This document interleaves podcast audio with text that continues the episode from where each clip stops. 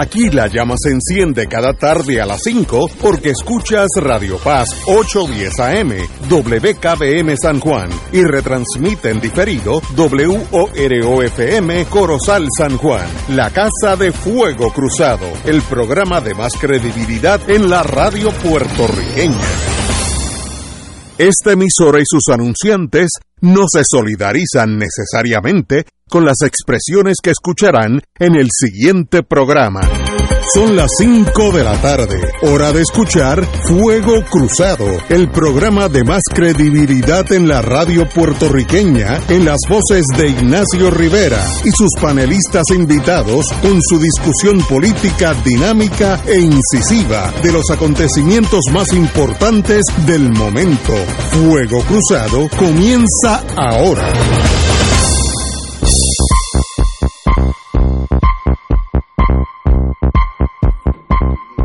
Amigos y amigas, muy buenas tardes. Ya estamos en el aire, no sé si salieron la conversación anterior, pero ya estamos aquí. Qué bueno, Tato Rivera Santana.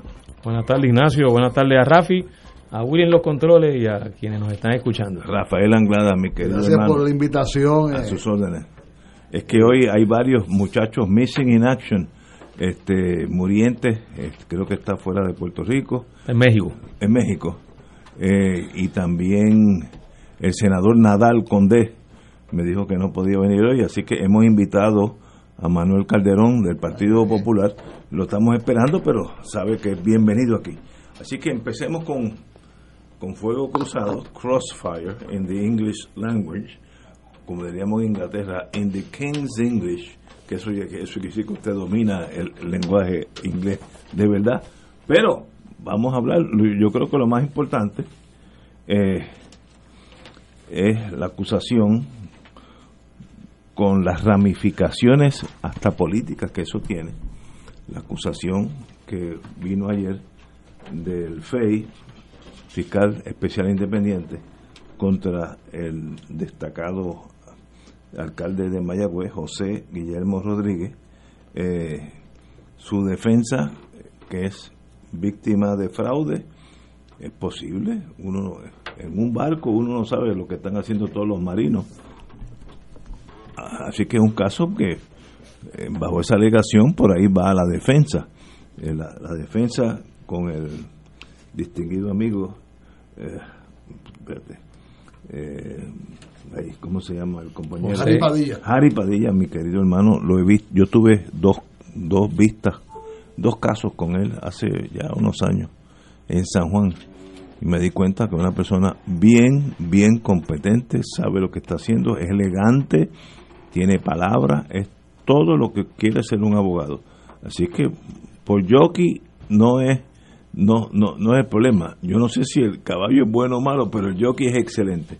Y sencillamente eh, hay un delito eh, que es más bien eh, no ejercer las funciones eh, de, de administración del municipio correctamente. En inglés se dice the reliction of duty, haber manejado mal tu deber no quiere decir que te echaste un centavo al bolsillo, sino que fuiste negligente. Ese es un caso que, que me imagino con lo que está pasando se verá en sus méritos, en su día. Eso es de aquí a un año, porque los, los casos, ahora viene el descubrimiento, viene la, la vista preliminar, luego la acusación, y eso toma un año mínimo. Si todo sale bien, es de aquí a un año, que nos pone ya en jun- junio del 23 yo diría que el Partido Popular no quiere tener esa crisis a unos meses de la elección. Pero bueno, eso es un problema político. Ahí vienen la- las ramificaciones políticas de un caso criminal. Pero no hay duda que, que es un caso triste para todos los puertorriqueños, donde el gobierno de Puerto Rico, bajo el fi- fiscal especial independiente, determina que hay causa y convenció a una juez independiente para eh, continuar con ese delito de ética gubernamental, etcétera, etcétera. Eh, bueno, no, eso se verá en sus méritos. Si yo fuera fiscal en ese caso, lo cual no soy, yo estaría haciendo un sweetheart deal, un acomodo razonable con la otra acusada, que era la jefa de, de finanzas del municipio, a cambio de tu testimonio, usted se va para su casa y no tiene que enfrentarse a absolutamente nada. Eso pasa en, la, en el Tribunal Federal todos los días, todos los días. Así que eso lo veremos. Eso sería un puente muy provechoso para la Fiscalía Federal, si es verdad que esta señora tiene algo que decir. Primero, que se atreva a decirlo, y segundo, que sea verdad, que, que el manejo turbio de, de estos dineros del municipio, donde el municipio perdió 9 millones en manos de unos truanes, de estos inversionistas jóvenes que no saben que existen carros que no sean Mercedes-Benz y Lamborghini, eh, viven en otra galaxia. De esos 9 millones, el, el, gobierno pudo recibir 4 millones, así que 5 millones de dólares este grupito de cretinos, por no decir otra palabra más fuerte, eh, lo gastó en la nada, a costa del municipio de, de Mayagüez. Un caso serio, demuestra por dónde estamos. ha habido otros alcaldes eh, acusados en los años, eh, en los meses anteriores, así que estamos en una crisis de credibilidad política altísima. No sé qué más decir. Tato, dime. Bueno, como tú mencionas, aquí hay dos, dos dimensiones de, de este asunto. Está la legal, lo que implican los casos y todos los elementos técnicos que, que acompañan esta eh, esta adjudicación, no adjudicación, esta erradicación de, de cargo y la decisión de la jueza ayer de, de aceptar esa centila que hablan los abogados como suficiente razón para que se proceda con el próximo paso en el tribunal, que es vista, eh, no es administrativa, vista, vista preliminar, vista preliminar. Bueno, pues, pues está todo lo, lo, que es el asunto legal técnico y ahí el, el, alcalde, como cualquier otro acusado, pues va a defenderse y va a, refutar los planteamientos que se hagan si es que no hay una negociación, como tú dices, Ignacio, eh, antes de que esto llegue más adelante en los procesos judiciales. Pero está la dimensión política y la dimensión política es la que... Esa es la más importante. Eh, es, la, es, es la más importante por tratarse de la figura que es, es un alcalde que lleva 29 años siendo alcalde de Mayagüez, cuatro años antes había sido legislador, o sea que estamos hablando de una persona que está en el servicio público ya por una 33 vida. años, sí. una, vida. Eh, una, vida. completa, y, y, y en, el, en, el, cargo que, que, que, ahora mismo está, que es el de ser el principal ejecutivo del municipio de Aguadilla, estos casos, estas acusaciones, eh, tienen unos efectos políticos eh, y en la mayoría de los casos erosiona políticamente a la persona. Y, y, a mí me parece que lo que lo que yo creo que el país está esperando, o por lo menos la gente que sigue de cerca este caso, eh, es que él tomó una, una decisión política eh, y, y, renuncie como alcalde de Mayagüez. Eh, eso, eso, claro, es una decisión que la tiene que tomar él. yo no sé si lo que le ha pedido el Partido Popular es que renuncie como alcalde, lo que le pidieron fue que renunciara a los puestos dentro del partido, pero pero que se quede como alcalde. Pero que se quede como alcalde. Eso hay que analizarlo ahorita. Sí, este, pero a mí me parece que políticamente yo no creo que tenga posibilidades. No, no, luego de estas acusaciones y, de, y de, la, de, las otras que también han sido radicadas, eh, de poder tener la base y la fuerza política para, para plantearse eh, algún tipo de continuidad en su, en su gestión política. Así que yo creo que ese es el aspecto principal, el aspecto político. Ahora, hay uno que tú también mencionas, Ignacio, al final de tu intervención, eh, que es el comentario de que no ha sonado muy bien todos estos casos que han surgido a nivel de los municipios. O sea, hay, hay, hay una hay, hay una recurrencia, lo hay también a nivel del gobierno central. O sea, cuando digo esto no quiero decir que en los municipios hay más corrupción que en el gobierno central. Eh, lo que estoy planteando con esto es que ciertamente tanto en el gobierno central como en los municipios eh, se impone una introspección todavía más a fondo, obviamente con, con, con el objetivo de que se generen reformas estructurales, reformas eh, políticas para seguir cerrando la brecha y cerrando el espacio a la corrupción. Eh, en los municipios todavía los primeros ejecutivos y las primeras ejecutivos eh, tienen mucho peso, tienen una gran fuerza en las decisiones que se toman, para no decir que prácticamente cualquier asunto que un alcalde o alcaldesa quiera, quiera que se, que se apruebe o que se lleve a cabo, con toda probabilidad lo logra. porque tienen, tienen ese poder dentro de lo que es la estructura municipal, dentro de lo que es la, la, forma en que están definidos los cuerpos eh, municipales, eh, donde ha perdido o nunca ha tenido un peso grande, por ejemplo, la legislatura municipal, como un contrapeso al Ejecutivo municipal. Eh, y yo creo que esto tiene que también generar esa discusión, cómo a la luz de estos casos se puede hacer unas reformas a la ley municipal eso era antes la ley de municipios autónomos, ahora es el código municipal, que es un código eh, que agrupa un montón de leyes. Eh, pero ¿cómo se puede mirar unas enmiendas al código municipal para que haya mayores controles eh, de, fiscalización a los gobiernos municipales? porque son muchos casos ya y, y, son repetiditos o sea no no es que es un caso aislado no es no es como dice el refrán una golondrina no hace verano es que eh, parece que estamos en una manada. Es un bosque. En una manada de golondrinas. Bueno el compañero Anglada. Bueno muchas gracias por la invitación Ignacio como siempre hermano querido hermano. Eh, y un honor estar con Tato en este programa Mira, sobre esto que está se, ha estado hablando del, del ex alcalde de Mayagüez, Guillermo Rodríguez, eh, y este caso de, del fiscal independiente, se sabe que yo he sido, yo soy muy crítico, eh, incluso de la existencia de esa oficina. Esa oficina eh, respondió a la época de Watergate, etcétera, hay una historia. Muy correcto. Pero ha sido más lo que ha sobrado y algo medio cacofónico. Eh, tengo que dar fe de que por lo menos a uno de los fiscales yo lo conozco, el fiscal Manuel Núñez eh, Núñez, Núñez Corrada, creo. Eh, es un excelente fiscal.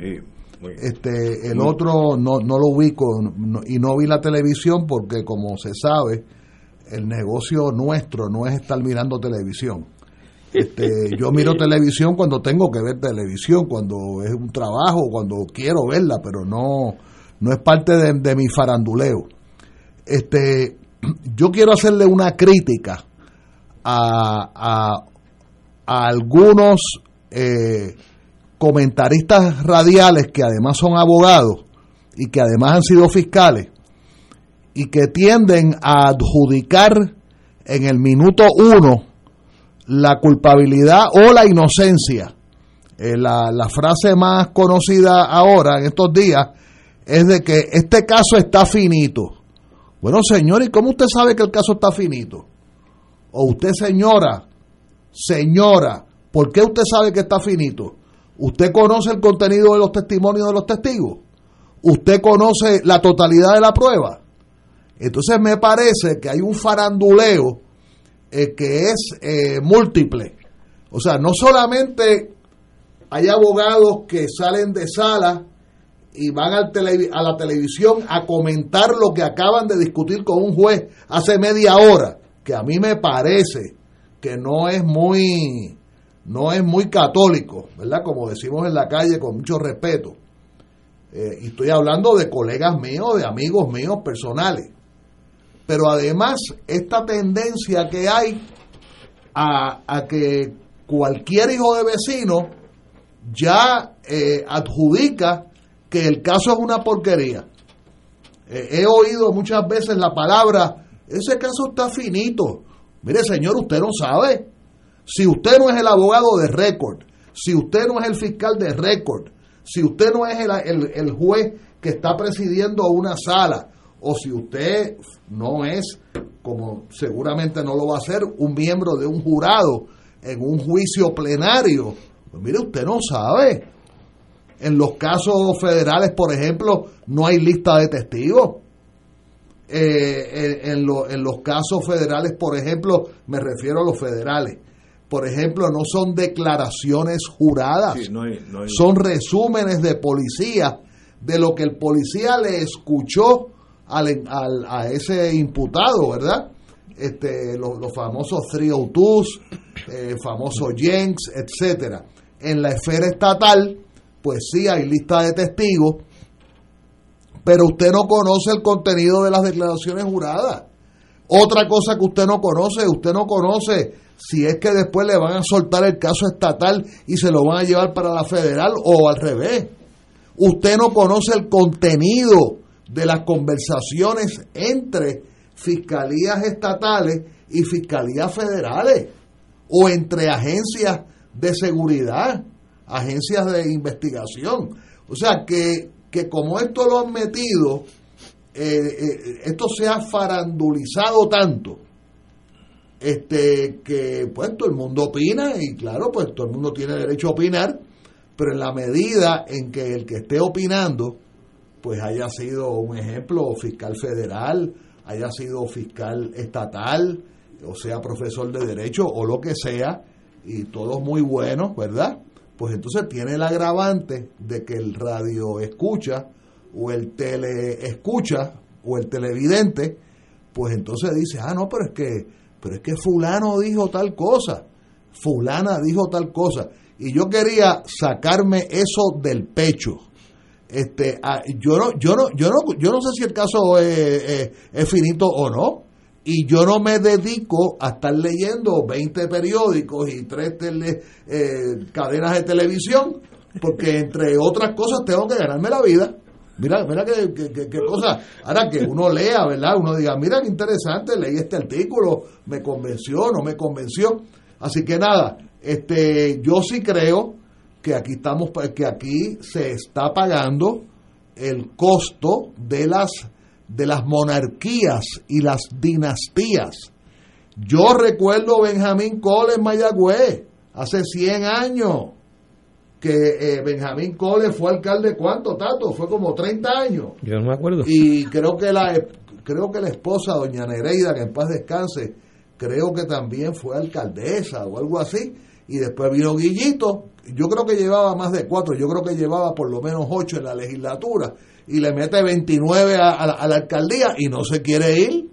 El problema es que los viejos no se quieren ir. Es un problema, es un problema geriátrico. Hay que sacarlo. Hay que, hay que dejarlo que, que, que, venga la sangre joven. Por ejemplo, este muchacho que estamos esperando, el compañero Manuel Calderón. Eso es sangre joven. Y le deseamos lo mejor en el plano personal. O sea, en otras palabras, eh, el, el, Partido Popular, y yo fui uno, yo escuché a, a José Luis Dalmau no Dalmau el bueno, yo me refiero a, Dalmau el de la guagua de los 70 mil pesos, defendiendo al alcalde de Mayagüez. Pero ¿cuántas cosas él va a hacer? Presidente del Partido Popular, presidente del Senado y ahora va a ser abogado de defensa también. Que deje que el caso se litigue en, en el tribunal. O sea, uno quiere creer, ¿verdad? Uno quiere tener, creer la fantasía de que los casos se litigan en un tribunal y, digo, y me uno a las palabras de que ese alcalde tiene uno de los mejores abogados que tiene Puerto Rico. Que, que, como cuestión de hecho no es popular. Yo no sé. No, no, él es estadista. No sabía. Toda la vida. Y es uno de los mejores abogados que tiene Puerto Rico. Yo lo he visto en acción, es, de verdad es lo mejor a nivel estatal que yo he visto en Puerto Rico. Excelente. Mira, tú traes un tema que que uno vive con ese... ese ¿Cuál de los temas? No, el, tema de los analistas. De las dinastías en los municipios. No, no, de, los analistas, que es la responsabilidad nuestra, de analizar las cosas dependiendo de nuestra predilección eh, eh, política.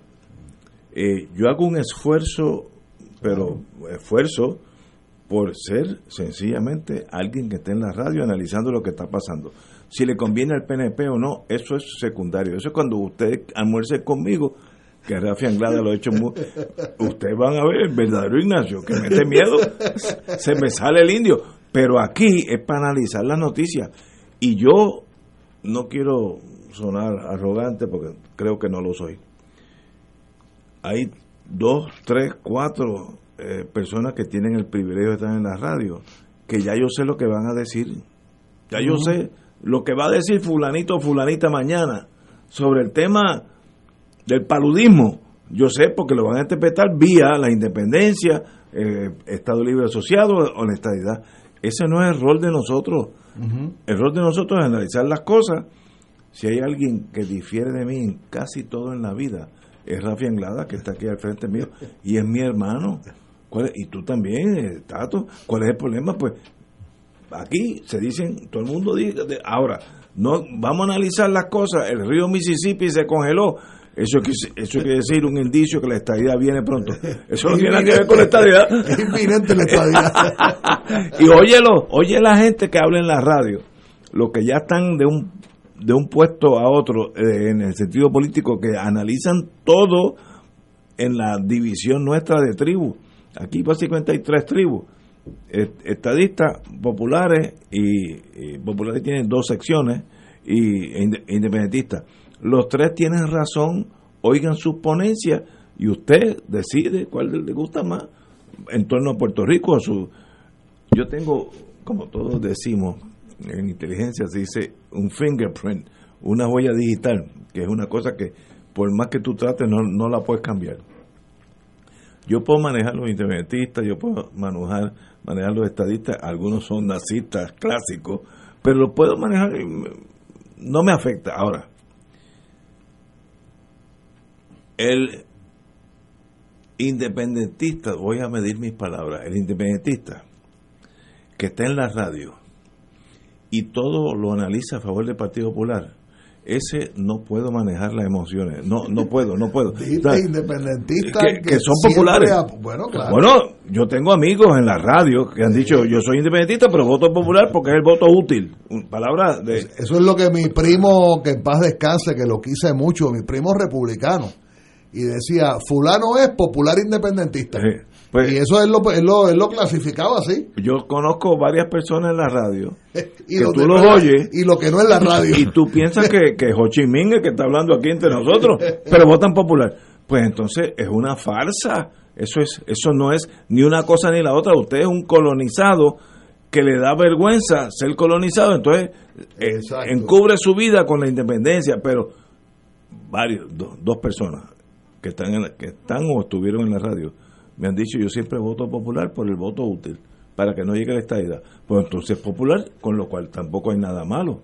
Ser popular tampoco es un pecado. Por lo menos en el voto es popular. es, hasta más exacto describirlo así. Si yo estoy a favor todos los días a, a favor de la estadidad, ¿ustedes no creen que es lógico decir que yo soy estadista? Pues, pues obvio, pero hay gente sobre todo en, el mundo popular donde eso pasa. Porque los independentistas son independentistas, los estadistas son estadistas. Pero hay un grupo típico, eh, un partido de centro, que tiene de las dos vertientes. Y hay muchos populares que en realidad son estadistas. ah, pero de esos hay un montón. De, tú dices populares que son estadistas. Sí, sí, eso, es a nivel de, carretones de lleno de gente.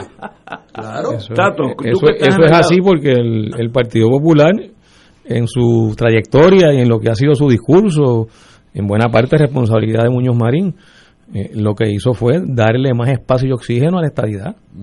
Entonces, no, no debe extrañar a nadie que haya muchos populares que se expresen como estadistas, aunque no se reconozcan como estadistas, pero realmente cuando hablan y defienden posturas están asumiendo eh, posturas estadistas. Por ejemplo, por lo menos de mi punto de vista, si un popular dice que está de acuerdo en la común defensa, en la común moneda, en el común mercado.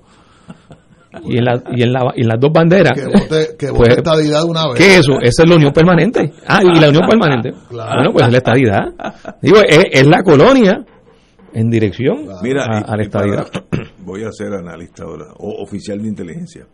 Cuando yo salgo de aquí hay un programa que yo siempre lo escucho. Y cuando llego a casa llego prendido en candela porque me saca de quicio. ¿Qué es Y si tú los oyes, gente buena, conozco a algunos de ellos, estudié con uno de ellos en, la universidad, etcétera, etcétera.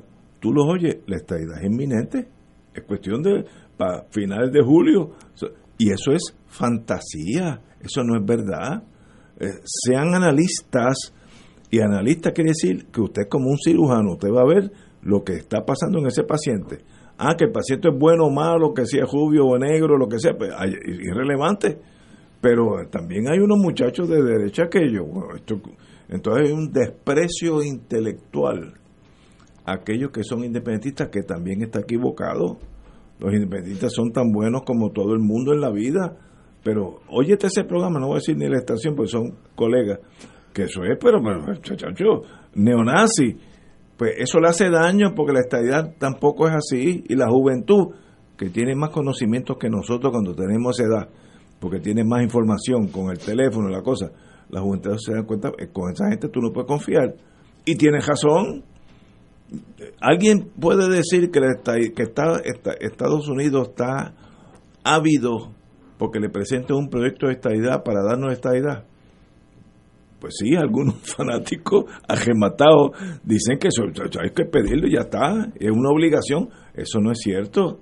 Ah, que podremos ser un día Estado, posiblemente, pero podemos ser un día independiente, posiblemente. Ese es el análisis sin emociones.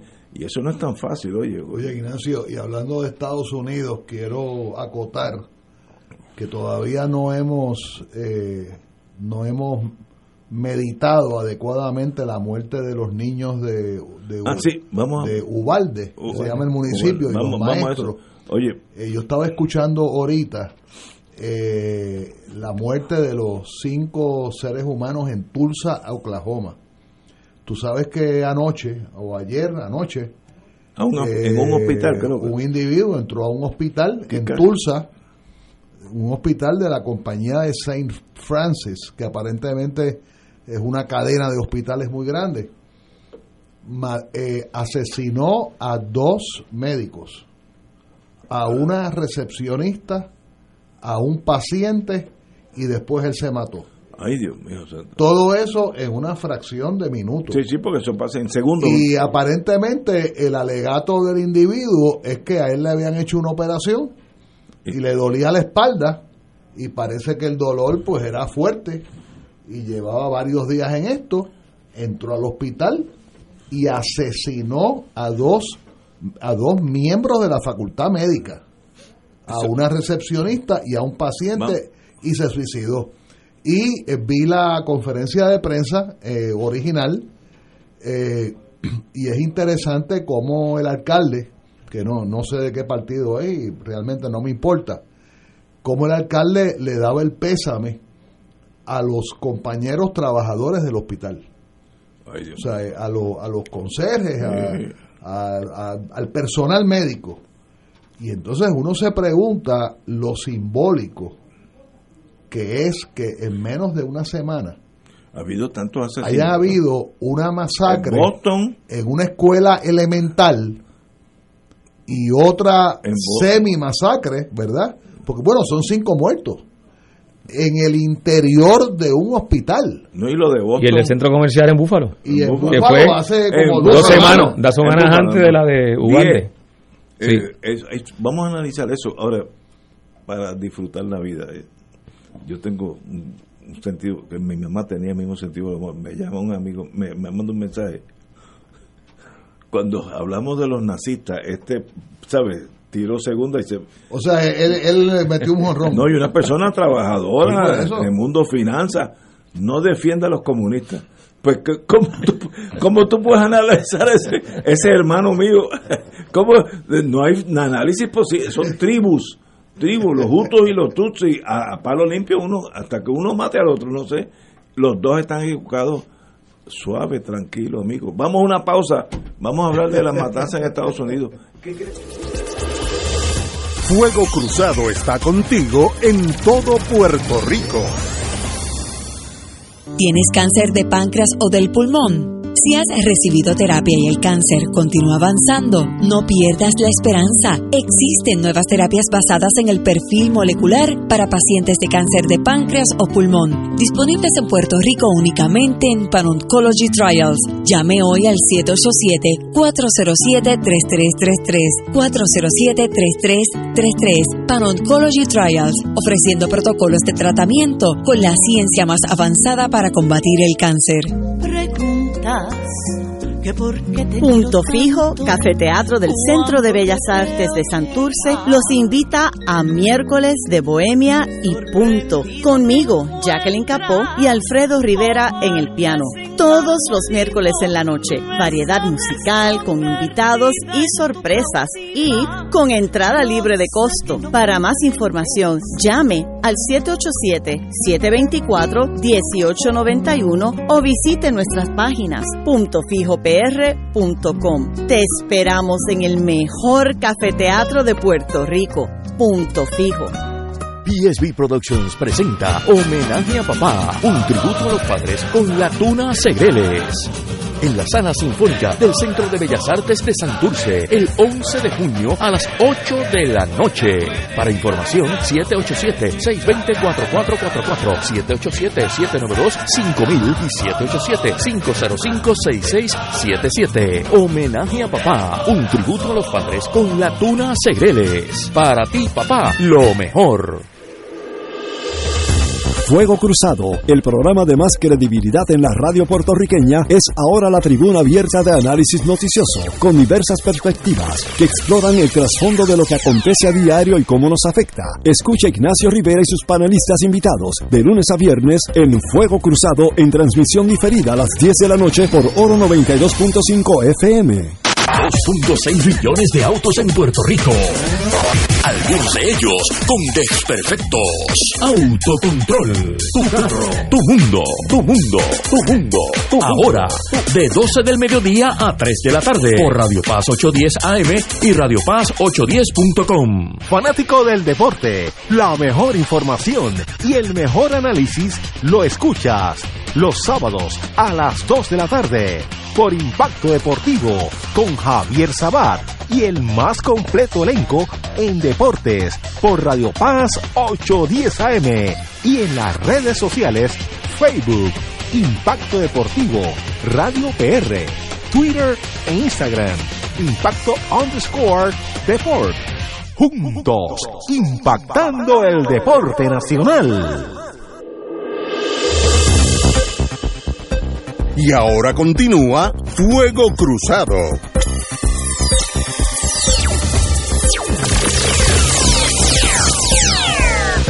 Antes de ir a hablar de lo de Texas y lo de Buffalo y lo del hospital este, ¿en dónde fue? En, Tulsa, en, San Oklahoma. San Francisco, San Francis de Tulsa, Oklahoma.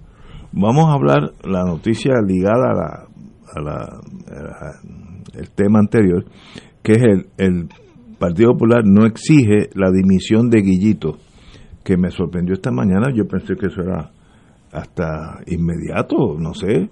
Eh, el gobernador de Puerto Rico dice, no importa quién sea, a quien conozca o de dónde venga, si le falla al pueblo tiene que responder, con otra palabra, eh, resigning, eh, renunciando.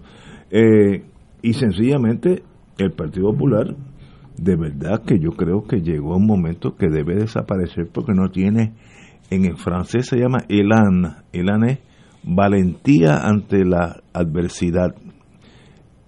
El Partido Popular no, no puede tomar decisiones. Dice, hay que ver cuando venga la ese juicio va a tomar año y medio. Usted quiere chuparse como alcalde, estoy hablando ahora políticamente, una persona que está acusada, que va a pasar vista preliminar, que va a tener varios eventos noticiosos en torno a la corrupción, y el Partido Popular no puede decidir, usted debe renunciar. Ah, si renuncia o no, es un problema suyo, pero yo, partido, yo hubiera cortado por lo sano, y eso es un indicio del colapso, la degeneración de, fuerza, de liderato del Partido Popular Así que esa gente se enfrenta a una derrota mayúscula en, las próximas elecciones. Mayúscula, no digo que van a perder, eso es un llame, mayúscula.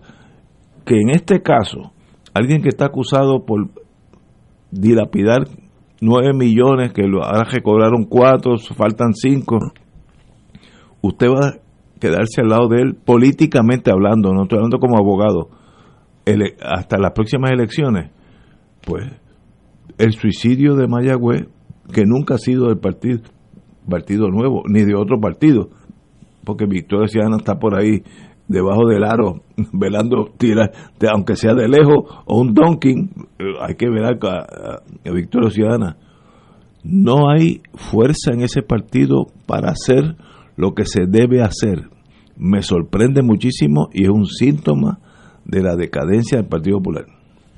Bueno, el Partido Popular, como hemos mencionado y conversado en otro programa, eh, tiene como problema de fondo que se quedó sin proyecto. O sea, lo, lo, que, lo que fue el proyecto histórico del Partido Popular eh, colapsó.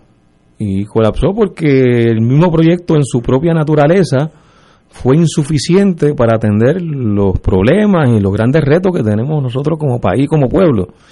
Eh, y que en el marco, en el contexto de una relación de subordinación política, pues es muy difícil que se puedan atender y, y se le puedan dar respuestas y tomar decisiones que tienen que ver con la economía, que tienen que ver con la planificación, que tienen que ver con la protección del ambiente, que tiene que ver prácticamente con todo.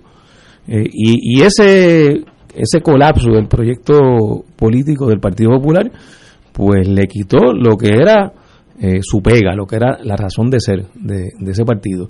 Eh, y no solo ese colapso tiene que ver con también la, el mal manejo de su liderato con, con asuntos eh, diversos en, en, en, nuestra sociedad, eh, sino que tiene que ver también con el hecho de que ya el propio gobierno de Estados Unidos, el Tribunal Supremo, el Congreso, el Ejecutivo, han dicho que Puerto Rico es una colonia. Bueno, este proyecto que se está discutiendo, este, que hoy está una delegación congresional, llegó a Puerto Rico, eh, está Grijalva, Alessandra Ocasio Cortés, Nidia Velázquez, eh, creo que dos congresistas más que se me escapa el nombre. Eh, Jennifer, Jennifer. Ah, bueno, Jennifer González, que es la comisionada residente. Pues ese proyecto reconoce que Puerto Rico es una colonia. Entonces, si todos esos elementos tú los colocas sobre la mesa y los atas sin mucha dificultad, porque no hay que tener otra cosa que no sea el sentido común, pues naturalmente lo que ha pasado con el Partido Popular es que se quedó sin sin sin sin su sin su piso, o sea, su piso desapareció, no tiene dónde sostenerse. Lo grave es, Ignacio, que este tipo de noticias eh, lo que hace es puntualizar más esa, esa, ese decaimiento o, el hecho mismo de que el partido también al interior está colapsando. O sea, no solo desde el punto de vista político de lo que fue su proyecto, sino que al interior está colapsando y tiene que ver también con el hecho de que al no tener un proyecto que le dé cierta coherencia, pues las discusiones no, no prosperan o lo que se expresa y lo que se dice en muchas ocasiones insustancial. Y en los asuntos en que pudieran despuntar y decir, no, no, aquí estamos todavía preservando eh, la gasolina que queda o, o, el aroma de la gasolina que queda, eh, pues fallan también, como es este caso de, del alcalde de Mayagüez. Y digo, y, podemos hablar de, de, todo lo que prometieron en la campaña electoral que iban a legislar y que no han legislado. Que, que podemos hacer una, una, una lista larga teniendo y teniendo mayoría. la mayoría en, en Senado y Cámara de Representantes y, no han podido producir para responder siquiera a lo que fueron sus promesas electorales.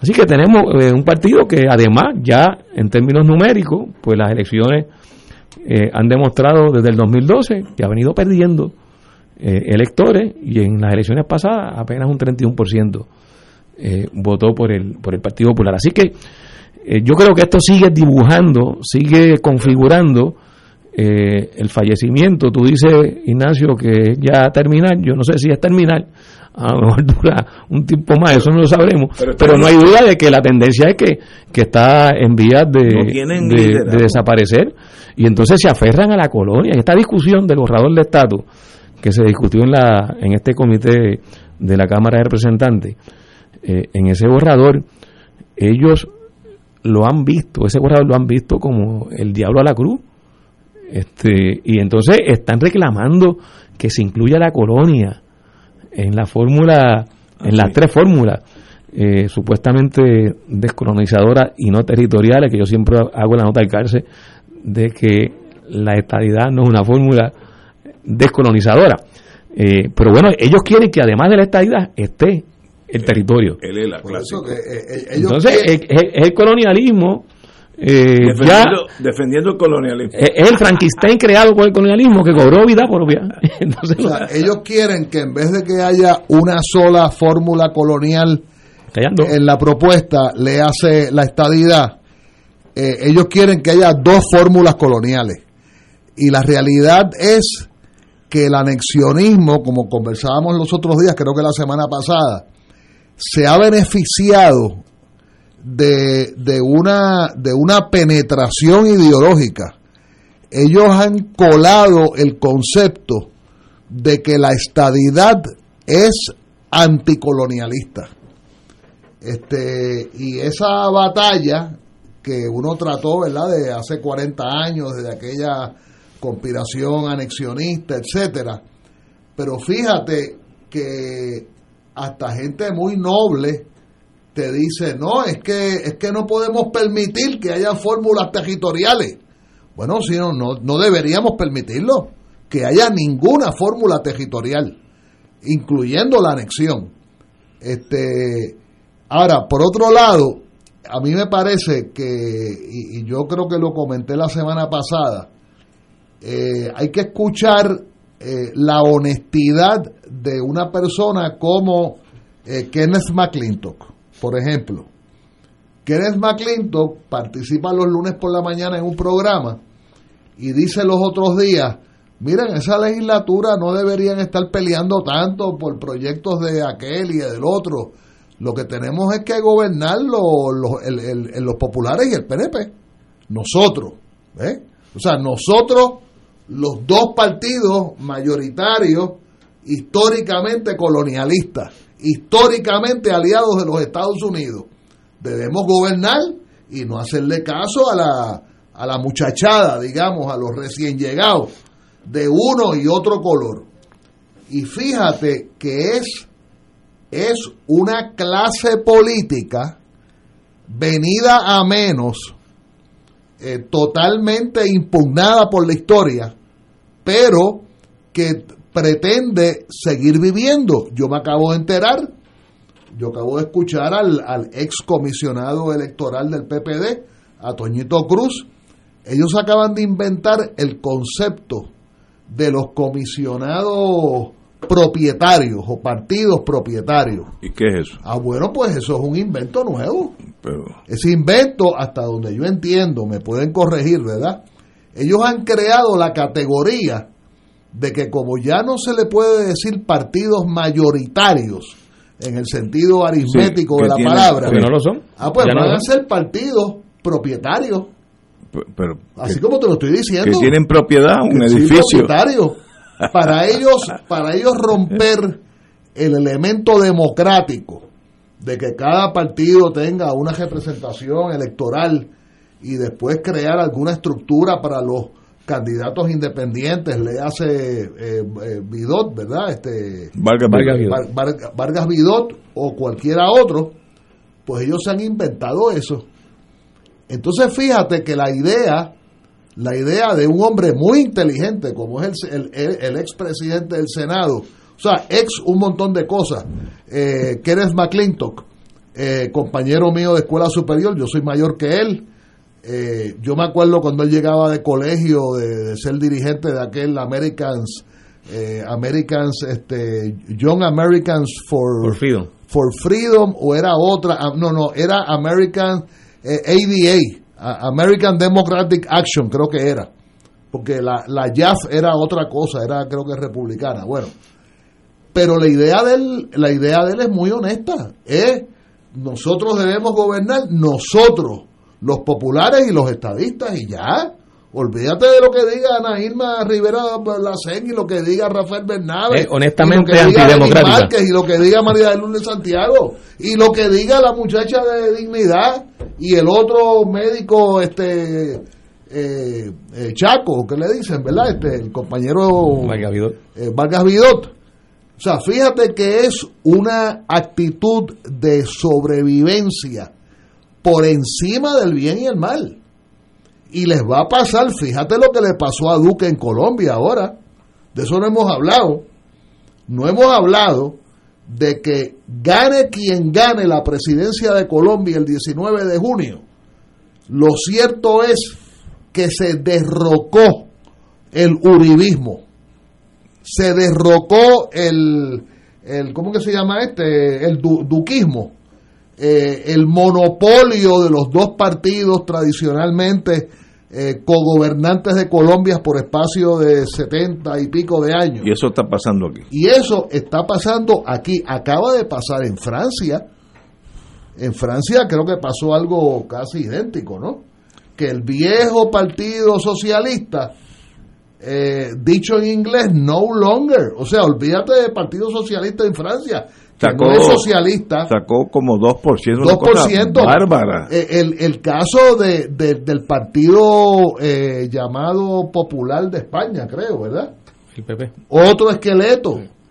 O sea que uno va caminando por las diver- di- distintas pseudodemocracias y esos partidos están cayendo en pedazos.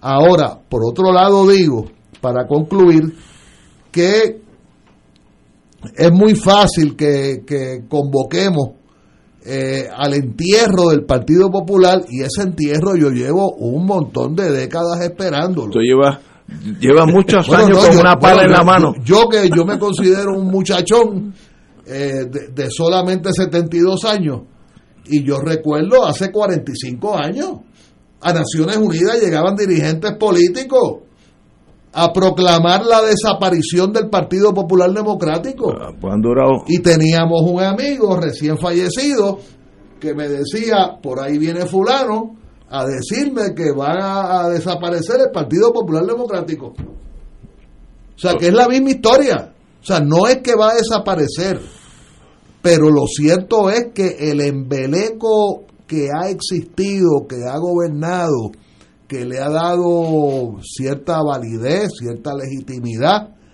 a esta colonia, eh, se está cayendo en canto. Es que- Pero por partida doble, por partida doble, Yo diría, porque, sí, nada más que concluir, en estos momentos, el 9% de los alcaldes de Puerto Rico están esposados. En estos momentos, 9%. y faltan y faltan, Y faltan un montón, faltan un montón. Yo- Perdona que interrumpiera. Mira, yo diría, si yo fuera estratega del Partido Nuevo, que no lo soy. Pero te pasea. Sí, pero ahí. a veces hablo con los muchachos. El enemigo político, no estoy hablando en el plano personal, del Partido Nuevo es Victoria Ciudadana. Ese es el enemigo. Enemigo en el sentido de hermanos todos. Ese es el, el partido que tiene la juventud y tiene el futuro no estadista. Por tanto, si yo fuera PNP, ataca el par- Victoria Ciudadana. Pero porque ese es el que el- creció seis veces en las elecciones. eh, no, ese, ese es el pico. pico. Ese Por es el eso, por eso que Oye. hago la pregunta. Aquí llegó don Manuel Calderón, Manuel Calderón. a defender la Lo único que hemos hablado- la, la bandera de, Lo de- vemos que hemos criticado el Partido Popular, pero ahora no, ahora cambiamos la, el tono. ¿Cómo están? ¿Todo bien? muy bien, hermano, muy bien. Qué bueno, qué bueno. Pero vamos, nos quedan 10 minutos, cambiemos. Bueno, vamos, como tú acabas de llegar. eh, yo estoy criticando hoy, página. ay, no, aquí nos dice en el vocero. pá- Página 7, primera plana. El Partido Popular no exige la dimisión de Guillito. Y empiezan a decir, bueno, hay que esperar que entonces en su día venga la cosa. Y eh, desde el punto de vista legal, de abogado, criminalista, tiene razón. Eso, eso es cierto, pues, él puede salir mañana inocente eh, y, puede salir. Ahora, desde el punto de vista político, tú vas a seguir con ese caso, con este alcalde que ya está mancillado por lo que pasó. Este caso toma un año, por lo menos, que nos pone en junio del 2023. Ve- ve- 23, exacto. El Partido Popular le conviene seguir con, con este problema emocional y político un año más, compañero. No, no debería, no debería estar ni, ni, ni un día más. Eh, yo creo que el alcalde de Mayagüez, José Guillermo Rodríguez, debe renunciar a la posición de, de alcalde de la ciudad. Eh, no solamente porque me parece que es lo correcto eh, para que haya un alcalde formalmente en Mayagüez. Ahora mismo eh, el alcalde está destituido porque así lo hizo la, eh, la Oficina del Fiscal Especial Independiente, sino porque me parece que eh, ante la situación personal que él está pasando en estos momentos, eh, debería de enfocarse en todo momento y toda su energía en su defensa de su señoría con sus abogados y la estrategia legal que, que estos decidan eh, impartir en, en, la, en el tribunal de, aquí en, en, Puerto Rico, en la Corte de Puerto Rico. Yo creo que eso me parece que es lo que debería de, de- de proceder. En cuanto al Partido Popular como partido, yo creo que el partido, eh, al menos José Guillermo Rodríguez fue relevado de todas las posiciones que Sí. ocupaba en el Partido Popular Democrático, partido, sí. dentro del partido, o sea, la presidencia del comité municipal, su posición en, en el Consejo General. Eh, José Guillermo no ocupaba una posición en la Junta de Gobierno del Partido Popular hace, hace años. Eh, todas las posiciones, eh, ¿verdad?, de seniority, todo el, eh, lo que ocupa y lo que haya ocupado lo que está, esto- estuviese ocupando en su momento eh, ya no lo tiene. Actualmente hay una reorganización política corriendo en el pueblo de Mayagüez eh, y yo te diría que, que en ese sentido me parece que operacionalmente y, y a nivel administrativo desde Puerta de Tierra se hizo todo lo que se podía. Que yo hubiese querido que las expresiones fueran más contundentes, pues claro, eh, yo creo y que se comunicara más eh, el que ya José Guillermo Rodríguez no tiene ninguna posición eh, política o administrativa o de algún tipo de ranking en el Partido Popular en, la, en Mayagüez o en el oeste o en el distrito senatorial del oeste en ninguna posición. No, no, no la tiene ya. Y eso no se ha comunicado de manera eficiente y de manera correcta. Eh, yo creo que eh, me parece que ante quizás el, el, el espacio y quizás la deferencia que se le ha, ha dado por haber sido un alcalde de 26 años en la ciudad de Mayagüez, me parece que lo que él debe hacer correcto por los mayagüezanos, correcto por la institución de la alcaldía, de la posición de alcalde de la ciudad de Mayagüez, y como último, correcto por el Partido Popular en Mayagüez, es que José Guillermo Rodríguez en las próximas horas decida renunciar a la posición de alcalde y finalmente que se abre el proceso eh, como manda la ley, como manda el código municipal y como manda las ley- el código electoral en Puerto Rico y que sea y que se un proceso y se escoja un nuevo alcalde, una nueva alcaldesa en la ciudad de Mayagüez y que él continúe su proceso legal por un lado y que ya las finanzas y la, y la administración de la ciudad de Mayagüez, que es la ciudad más importante en el oeste, que es la, la, la cabecera del distrito, que es una ciudad importantísima de las tres ciudades más importantes de Puerto Rico, corra ese esa administración con un nuevo alcalde o una nueva alcaldesa. Yo creo que eso es lo que manda y eso es lo que procede. Yo estoy de acuerdo contigo, pero obviamente no está pasando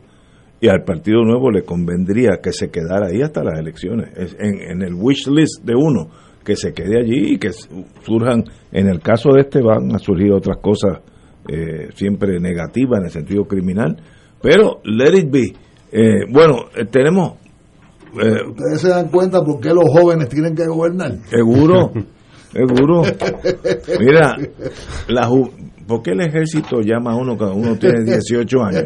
Porque es joven y tiene energía y no se cansa y tiene ambiciones. A los viejitos no nos, no nos llaman. Bueno, yo no podría caminar de aquí, de, de aquí al- a, la, a la iglesia que está aquí al frente, porque es la vida y eso es en todos los sentidos. ¿Por qué los leones viejos son desplazados por los leones jóvenes? Por eso mismo, eh, es el- la continuación. Pero usted fue boxeador en una Yo época. sí, yo, yo, yo- en yo épocas universitarias. fui boxeador. De verdad. Sí. Sí, sí, boxeador del equipo de la universidad. Tú no has notado la nariz mía que no es muy, que no es muy puntiaguda. bueno, señores, tenemos que hablar, vamos a hablar de, de un tema que es las masacres en Estados Unidos, a lo cual yo estoy desesperado por hablar con un psiquiatra, un psicólogo, un sociólogo, para que me explique por qué. Porque eso no pasa en Alemania, en Rusia, en Sudáfrica. Es algo norteamericano, un país que por hambre no es. Esa gente no, no hicieron eso por, porque estaban desesperados, hambri- hambrientos. No sé, pero esa cultura de violencia eh, en estos años, sobre todo este último año, ha brincado a proporciones que ya uno espera una masacre cada semana, que es algo insólito. Eh, ¿Qué significa eso? ¿Por qué esas cosas suceden? No tengo la menor idea y por eso si algún psiquiatra o sociólogo me, me llama, yo estaría más que dispuesto a almorzar con usted para que me explique, porque yo no me puedo llevar esa, esa incertidumbre a, la, a la, a la tumba. ¿Qué está pasando en Estados Unidos que genera estas aberraciones emocionales y socio, sociológicas? Tato.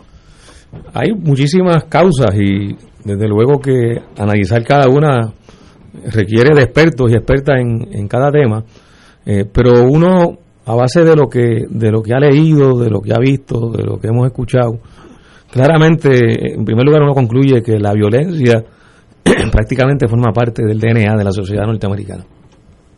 Eh, eh, está intrínsecamente en, en su desarrollo, como surgió, porque surgió como un proceso violento, sí, sí, masacrando a los eh, indígenas inicialmente, prácticamente exterminándolos, y los que quedaron los concentraron en una reserva, o sea, que fue un acto de violencia continua hasta la última, esa, esa decisión de concentrarlos en reserva, los despojaron de sus recursos, de sus tierras, igual pasó con, con los territorios y las áreas que le pertenecían a México, eh, que era más de lo que es el territorio mexicano actual. Eh, eh, por eso, pues, pues fueron tomadas a sangre y fuego por parte de, de, Estados Unidos y de, y de esos procesos iniciales de, formación de la sociedad norteamericana.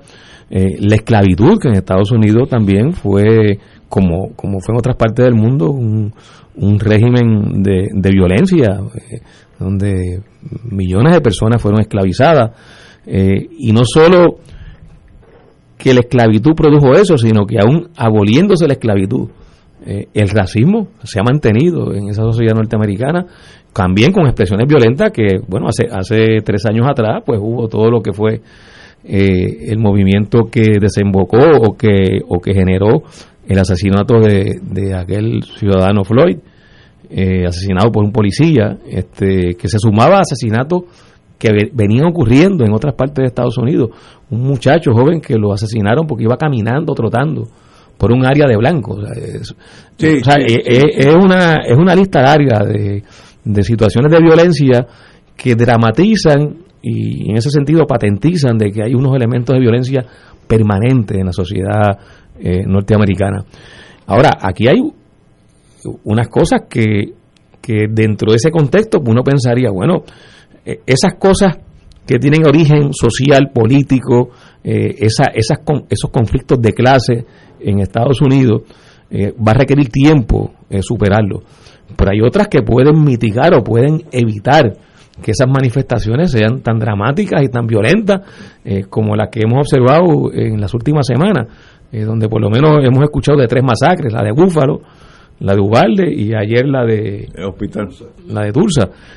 Eh, pues bueno, el control de armas o, controlar que la gente, los civiles tengan armas eh, de forma tan fácil y como ha proliferado en Estados Unidos, donde los números son escalofriantes, 400 millones de armas en manos civiles en Estados Unidos, el país que más gente tiene armas.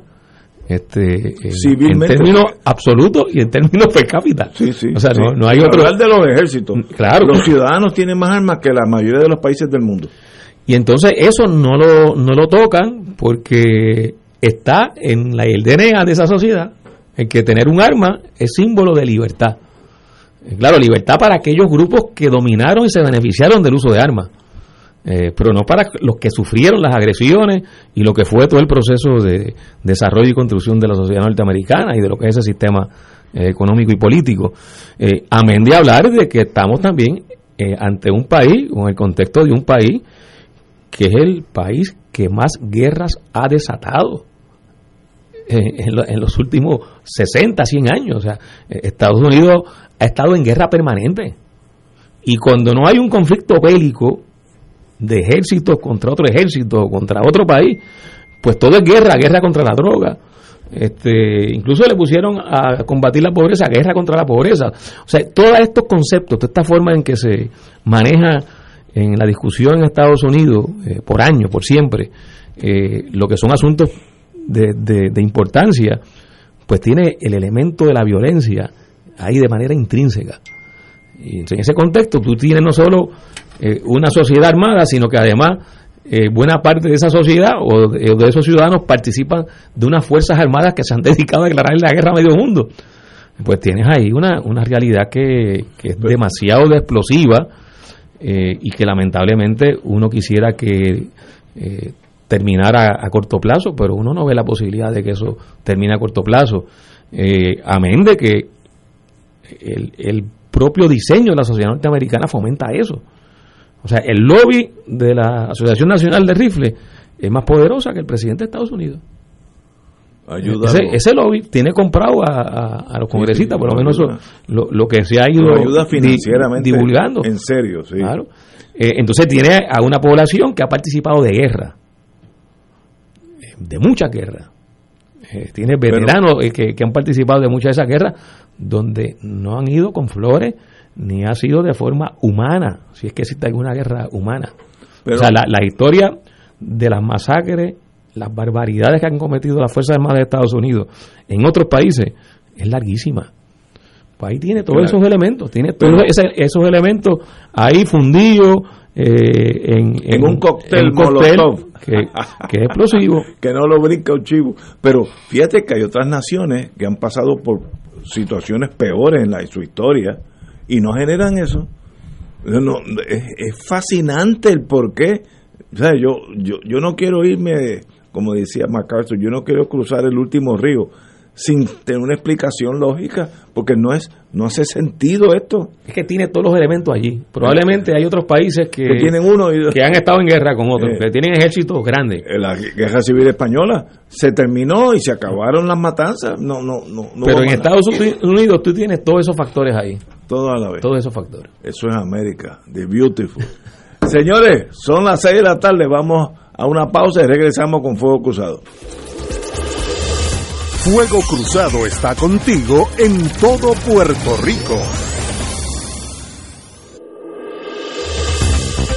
Aquí la llama se enciende cada tarde a las 5 porque escuchas Radio Paz 810 AM, WKBM San Juan y retransmite en diferido WOROFM Corozal San Juan, la Casa de Fuego Cruzado, el programa de más credibilidad en la radio puertorriqueña.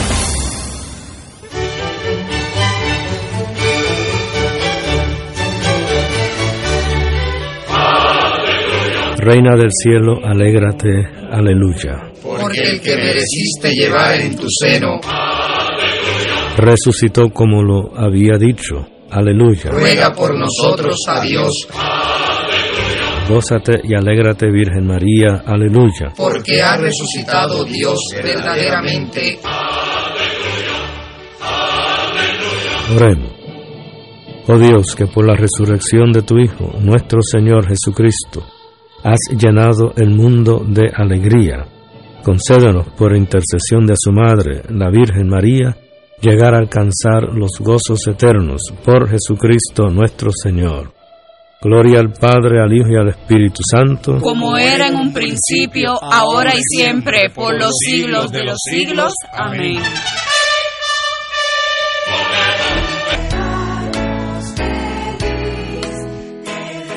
Todo el pueblo de Dios, el personal del Arzobispado de San Juan, Oro 92.5 FM y Radio Paz 810 AM, felicitamos de todo corazón a nuestro pastor, Monseñor Roberto Octavio González Nieves, Arzobispo Metropolitano de San Juan, al celebrar su cumpleaños. Le deseamos mucha salud y larga vida. Escrito en Mateo 5:16, así brille vuestra luz delante de los hombres, para que vean vuestras buenas acciones y glorifiquen a vuestro Padre Padre que está en los cielos. Felicidades, Monseñor Roberto.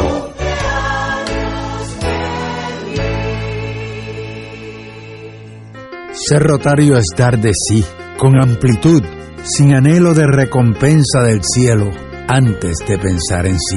Mensaje del Club Rotario de Río Piedras. Y ahora continúa Fuego Cruzado.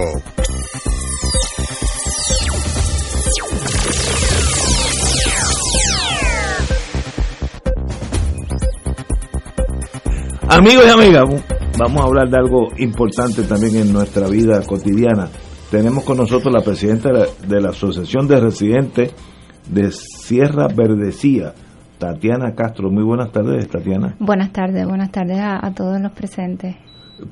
¿Qué pasa con la erosión y o hundimiento vertical del terreno en las veredas del río Guainabo. Eso es importantísimo. Dime. Sí, esto, esto es una situación que estamos viviendo desde hace mucho tiempo, es de conocimiento de- del Estado, del municipio, de, de recursos naturales de todo el mundo. Eh, pero pues la situación es que está afectando la urbanización Sierra Verdecía, Colinas de Guaynabo, entre otras, específicamente las casas que colindan con, con el río. ¿Cómo, ¿Cómo la está afectando? Pues en Sierra Verdecía ya se han perdido dos hogares porque Ah. las estru- estructuralmente las casas están comprometidas. Nuestra entrada principal, por donde recibimos todos los servicios esenciales, bomberos, ambulancia, policía, correo, recogido de basura y demás, es por un puente que cruza por encima del río, donde se observa ya desplazamiento diferencial y hundimiento en el pavimento, esto según el reporte que nos preparó el doctor Molineri Freite en su informe. Este, en Colinas de Guaynabo tienen el caso de María Chévere, que desde abril del 2018 la geóloga Ruth Vélez de Recursos Naturales indicó que eh, el movimiento de masa evidenciado en los terrenos eh, evaluados por el progreso de la... Se, se- tiene que ejecutar una acción correctiva eh, porque si no se van a ver pues la situación de recomendar el desalojo permanente de las personas que están allí. Esta dama está en esa situación desde el 2018. Este, al momento no se ha hecho ninguna acción correctiva que se supone que en ese momento era urgente que se hiciera después de María. Y en esa misma línea de propiedades hay de 22 a 23 propiedades que están exactamente en la misma situación que la de Doña Que a la larga van a perder. que a la perder. larga podrían estar en la misma situación si no se si no se hacen las, las acciones correctivas de mitigación que se tienen que hacer. ¿Y, ¿Y qué han hecho ustedes en la comunidad desde últimos dos o tres años? Pues mire, hemos hecho querellas al cuerpo de vigilantes y manejo de emergencia, cartas a todas las agencias correspondientes, municipios, recursos naturales, junta de planificación, incluyendo a las oficinas de servicios de la comunidad del gobernador Pedro Pierluisi. Estuvo Telemundo visitándonos el 25 de febrero del 21. Yo estuve aquí el 16 de marzo del Sí. 21. Reuniones y visitas con el municipio de Guaynabo, con manejo de emergencia municipal, estatal, visitas del cuerpo de vigilantes, del manejo de emergencia, de los alcaldes de Guaynabo, del secretario Machargo, que esa vez que estuvo, estuvo como con 10 personas de su equipo. Eso fue el 5 de mayo del 21. Conseguimos la representación del doctor José Molinelli Freites para dos vistas del Plan de Mitigación de Desastres Naturales de la Junta de Planificación y el municipio de Guaynabo. Una de ellas peleamos a capa y espada para que fuera presencial porque eran un monólogo por YouTube sin participación ciudadana. Eh, enviamos un informe del doctor Molinelli a la Junta de Planificación para lograr que nos incluyeran en el plan de mitigación. Nos incluyeron en el plan, pero no hemos logrado que nos entreguen el último borrador del plan que el municipio está revisando. No nos quieren dar el rango de urgencia ni establecer eh, prioridades dentro del plan. Indican que eso no, no es importante, contrario a lo que nos indica el doctor Molineri Freites, que indica que es muy importante. Y no nos quieren dar participación en el comité timón, indicando que las comunidades están representadas por un ingeniero que trabajaba en el municipio, que ahora tienen, tienen que cambiarlo porque es su empleado nuevamente manteniendo estos procesos cerrados al pueblo y limitando nuestra participación. Y, y el Estado, más allá de Guaynabo, ¿qué ha hecho el Estado Libre Asociado, el gobierno de Puerto Rico? Eh, no, no han hecho nada, eso por eso es que precisamente yo estoy aquí, la inercia es asfixiante. No ha pasado nada, somos la papa caliente que el municipio refiere al Departamento de Recursos Naturales y ellos nos refieren al municipio para que el municipio nos refiera al Departamento de la Vivienda, a las oficinas de, de ayuda al ciudadano de Pierluisi también nos refirieron al municipio. Y lo más desolador es que del municipio nos indican que ya estamos en el plan de mitigación, pero que no tienen los recursos de personal ni económicos para contratar personas que puedan trabajar el documento que requiere FEMA para poder solicitar los fondos para nuestro proyecto. Wow, así que están abandonados por... Estamos abandonados completamente. El doctor Molinelli nos informa que esto puede ser un proyecto de expropiación sin mayores complicaciones, pero los empleados del municipio lo pintan como misión imposible. Son muy proactivos en proyectos millonarios este, y abandonan lo- los proyectos de la Wow. comunidad. Oye, una pregunta, como cuántos son ustedes, cuántos pro- propietarios son ustedes números redondos. La urbanización es de 206 propiedades. 206. Las propiedades que están, eh, eh, que colindan con el río, que se están viendo afectadas, por lo menos en mi urbanización, son unas, no pasan de 15. En la urbanización colindante que estamos conectados, son unas 22 a 23.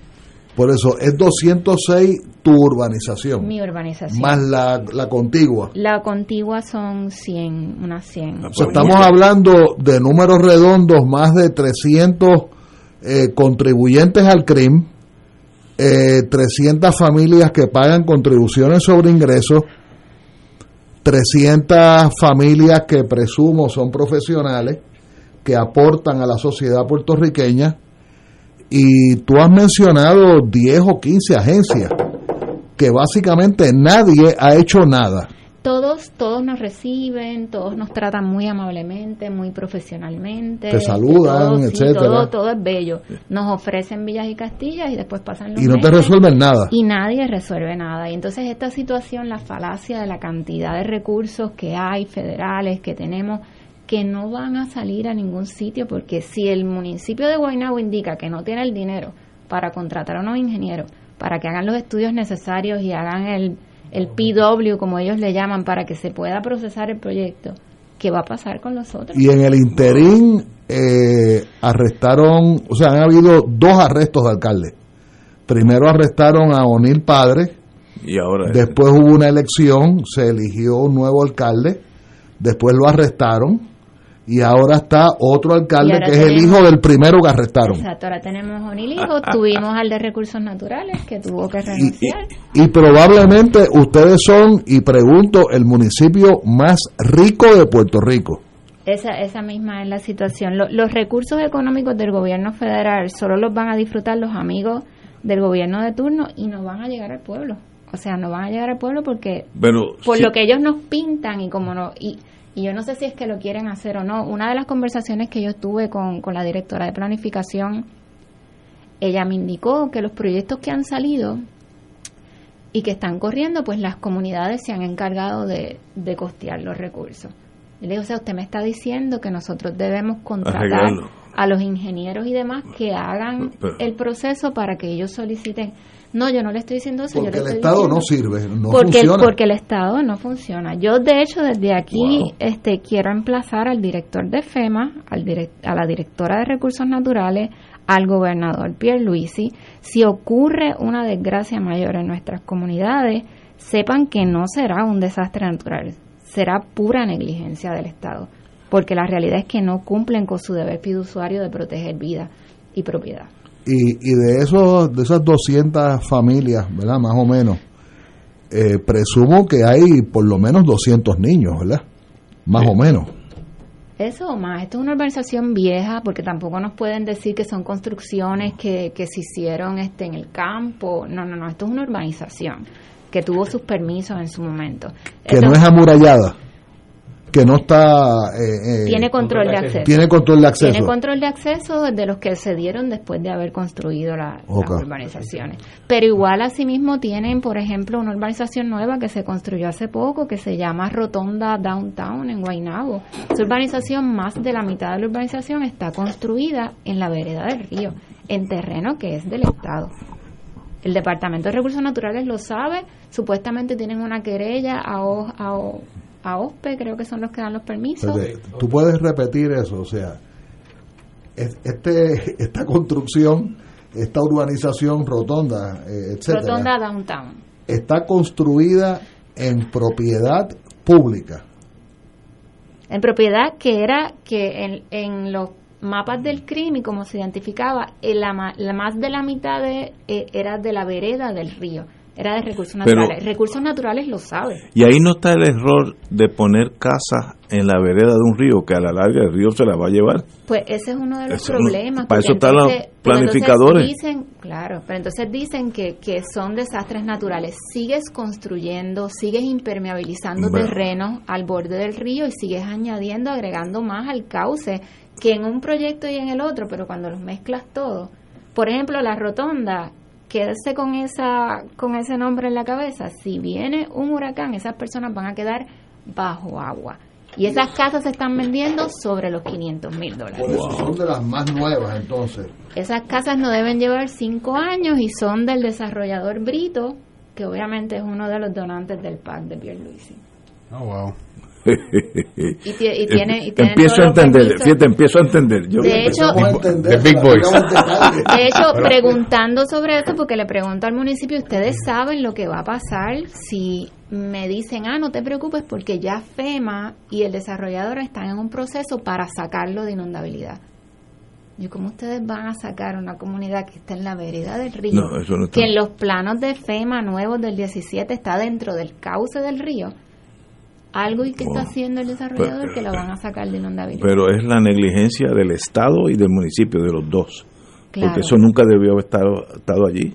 Y supuestamente hay unas querellas y hay una demanda de, de recursos naturales, pero sabemos lo que ocurre con esto entre las agencias. Sí, de- sí, no, no. no se mueve y no va a pasar nada. No y hay unas nada. personas allí pagando sobre 500 mil dólares por esas propiedades que en unos aguaceros que hubieron hace unos meses atrás les llevó la mitad de los terrenos en lo que son la parte de atrás Wow. de los patrios. Hay videos en Facebook de eso. Yo, yo aprendí a, a- a aceptar y a, y a entender la importancia de los ríos, eh, sobre todo en el caso de las zonas urbanas, eh, con el ejemplo de San Juan, en el caso del- de la cuenca del río Piedras, que pasa entre Eugene University Gardens y Jardines Metropolitanos, pasa por Villa Nevares, todas esas corrientes que están canalizadas y otras áreas que no están canalizadas, eh, la manera de lo que tú estás narrando, de lo que pudiese pasar con esas urbanizaciones construidas cerca de la, de la vereda del río. Eh, en el caso de San Juan, cuando no se atienden y las propuestas que hay de canalización, de poner este eh, más concreto, poner unos diques, eh, provoca que el, el agua no pase por su estado natural por donde tiene que pasar y siempre a buscar para dónde coger. Y siempre va a coger para las, para las casas, se van a inundar, eh, van a haber acontecimientos eh, de inundaciones, eventos. eh, de hecho, con unas lluvias hace como unos, te diría, no hace ni seis meses, eh, unas lluvias bastante fuertes que hubo en este año, uno de los muros de contenciones en Jardines Metropolitanos donde hay una canalización se cayó. Y ahora mismo que ello está ahí, que puede haber un derrumbe en cualquier momento eh, cerca del, del, del estacionamiento de Jardines Metropolitanos. Así que yo creo que eh, me parece que es importante el reclamo que ustedes hacen, sobre todo entendiendo que, lo, que las cuencas de los ríos hay que respetar. Como, como aquí tenemos un planificador de toda una vida, ¿cuál es tu opinión sobre toda esta tragedia humana? no? Dime. Bueno, ahí uno observa varias cosas de lo que acaba de señalar la amiga. Eh, parece que el estudio geológico que se supone se hiciera para dar el permiso de construcción de estas urbanizaciones eh, fue deficiente, porque el estudio geológico es el que eh, indica los potenciales riesgos. Eh, Tiene, tiene que evidenciar qué riesgos pueden estar o pueden estar patentemente claros en lo que pueda ocurrir con la construcción de una urbanización de cara al futuro. Si el estudio geológico es deficiente, pues provoca que entonces se emitan permisos Donde no deben. donde no se deben dar los permisos. ese- ese- ese es Eh, y, entonces esto- a- a- aquí uno va a lo segundo. Las agencias en Puerto Rico, ahora es OPE, antes era ARPE, que se han dedicado a manejar los permisos, no han tenido el rigor para evaluar lo que le lleva el proponente, los estudios ambientales, los estudios geológicos. Si se trata de un río, hay que hacer un estudio HH, lo que llaman el estudio hidrológico hidráulico. Eh, y esos son elementos principales para poder la oficina del gobierno que emite el permiso contar y conocer lo que es la información que pueda llevar a que se emita o no el permiso, o incluso a pedir que se modifique. Y el, y el mayor problema de eso es que la negligencia del Estado la paga el pueblo. Claro, Pues, claro, claro, En- claro. en, todo momento, allí. porque entonces ahora nadie nos puede ayudar, se siguen pasando la papa caliente. Nosotros estamos viviendo una situación. Pero de- eso, eso es inaceptable. Sí, sí, eh, tienen derecho a reclamar que se les ayude y que se les atienda. Eh, aquí, hay, aquí hay, como es narrado, eh, unas agencias que se están zapateando y no están cumpliendo con, con su función y su, y su deber. Eh, la- el argumento de que no hay fondos para el diseño, eso no es un argumento válido. Eh, de hecho, en, en todo lo que es la otorgación de, los de los fondos de estos programas CDBG, City Revitalization, FEMA, etcétera, hay una partida para la planificación. de lo que se va a hacer. O sea que no es que no haya dinero para hacer ese tipo de, de planificación y de propuesta, porque obviamente requiere una propuesta que tiene que pasar por también por un examen eh, eh, riguroso en términos del peritaje técnico y, y, de, y de ingeniería que se requiere. Eh, pero evidentemente en esa área necesita una intervención, una intervención. nosotros, y nosotros no hemos tenido, no, no hemos estado solos, hemos estado acompañados. Yo he ido en reun- a reuniones acompañada con, con Molinelli Freite para que él nos ayude en el proceso de que ellos nos entiendan y no nos traten y no nos mengoneen, como uno dice, porque no, no es como que ustedes no saben y ni siquiera estando ahí dando la batalla con Molinelli es no, no y no. Nosotros tenemos el derecho a patalear y a pedir y ellos tienen el derecho a decirnos que no, que no se puede. O sea, estamos en, estamos en, en esa batalla. Y los fondos CDBGDR, tenemos una de las personas afectadas que logró los fondos, la incluyeron. Le dieron un voucher de 160 mil en Guaynabo, 160 mil que eso no da para nada. Ella ha estado tratando de buscar en diferentes sitios. Cuando ella le dice que es un voucher, allí mismo le dicen no, nosotros no vamos a aceptar voucher. Y no le aceptan. Le dieron 90 días para ella buscar y reubicarse. Y entonces ahora la llamaron y le dijeron que se frizaron los fondos, que estaban verificando unas cosas y todavía la tienen en espera, van más de seis meses. O sea que ni siquiera los fondos CDBGDR están funcionando. En, Sí, sí, sí, sí, perdón, te, te interrumpí. Y en el interín tú pagas contribuciones cada 15 de abril Exacto, y pagas el crimen a través de la hipoteca si es una y hipoteca. pretendían pretendían con los 160 mil pagar la hipoteca al banco que debía 100 y entonces ella se iba a quedar con 60 pero ustedes mismos decidieron y definieron con todas las personas que vienen a verificar este caso que la casa ya no se va a poder usar que ya no va a poder ser residencia y que allá hay que reubicarla porque hay que pagarle al banco y saldarle una cantidad de dinero. Los bancos también tienen seguros para estas cosas y ellos no pueden solamente asumir la responsabilidad de siempre cobrar. También tienen que haber otras. Ellos forman parte de la representación que se hace cuando se vende un proyecto residencial. Y que es válido, que cumplió con los permisos y que los permisos se otorgaron sobre una base científica de la información Ahí que se, está, que se ahí está la negligencia. Ahí está. Claro. Y, y estos casos eh, se repiten lamentablemente. Fue también uno caso parecido, el de Lomas del Sol en Ceiba, creo que ese es el nombre, que es una urbanización que construyeron y el terreno empezó a ceder. Ahí no había un río. Ahí lo que hubo fue un análisis equivocado, este, no, no correcto, Si pudiéramos de la geología, eso. Claro. Este, pero entonces quien financió el proyecto fue un banco, porque el, Claro. el- el contratista o el llamado desarrollador no pone un centavo en, en términos del financiamiento, él va a un banco y le dan y le dan el préstamo. Entonces los bancos son responsables. Lo que pasa es que aquí no, no se ha no se ha hecho eh, eh, obligar, o sea, no, no, no se ha logrado que, que las instituciones financieras que, que dan el dinero para este tipo de, de construcciones respondan también. Ahora, y mi pregunta es, ¿ustedes están pidiendo alguna intervención estructural? Porque son 15 residencias en una organización, 25 en otra, estamos hablando casi de 40 residencias. Yo al momento lo único que estoy pidiendo es, hay dos personas que ya perdieron sus propiedades. Una está viviendo con la hija, la otra casa pues ya se quedó vacía porque el señor lamentablemente murió. Y tengo a la señora María Chéveres que vive en Colina, que está viviendo en su casa en riesgo. Porque la casa está afectada desde el 2018. Dijeron que si no hacían la mitigación necesaria, iba a haber que reubicarla que a estas dos personas, la que está viviendo con su hija y a doña María, las trabajen con los fondos de vivienda y las muevan. Entonces, estas dos casas, según este nos explica Molinari Freite, ya le entiende que hay que expropiarlas y demolerlas y mitigar en esa área y las áreas alrededor, porque si una de esas casas se va, puede afectar las otras. claro. Sí, sí. Y entonces, ni siquiera eso. O sea, ni siquiera eso lo hacen. No es que bregues con todas las casas, brega con las que están afectadas mayormente y empieza la mitigación de lo demás para que las demás no se pierdan. No se Increíble. nada. Y entonces después dicen que es un desastre natural. No es un No, desastre desastre natural. natural, hecho, hecho por el hombre. Es, es completamente hecho por el hombre en la negligencia del Estado. O sea, yo Es de- nuevamente emplazo al gobernador, a Recursos Naturales y a FEMA, porque, o sea, FEMA también aquí aguantando los procesos y, y, y con la capa administrativa que han creado. Que entonces los fondos, más del 60% de los fondos se va en pagarle a gente haciendo estudios y demás. y el 40 o el 30 es lo que llega a la gente realmente. Wow.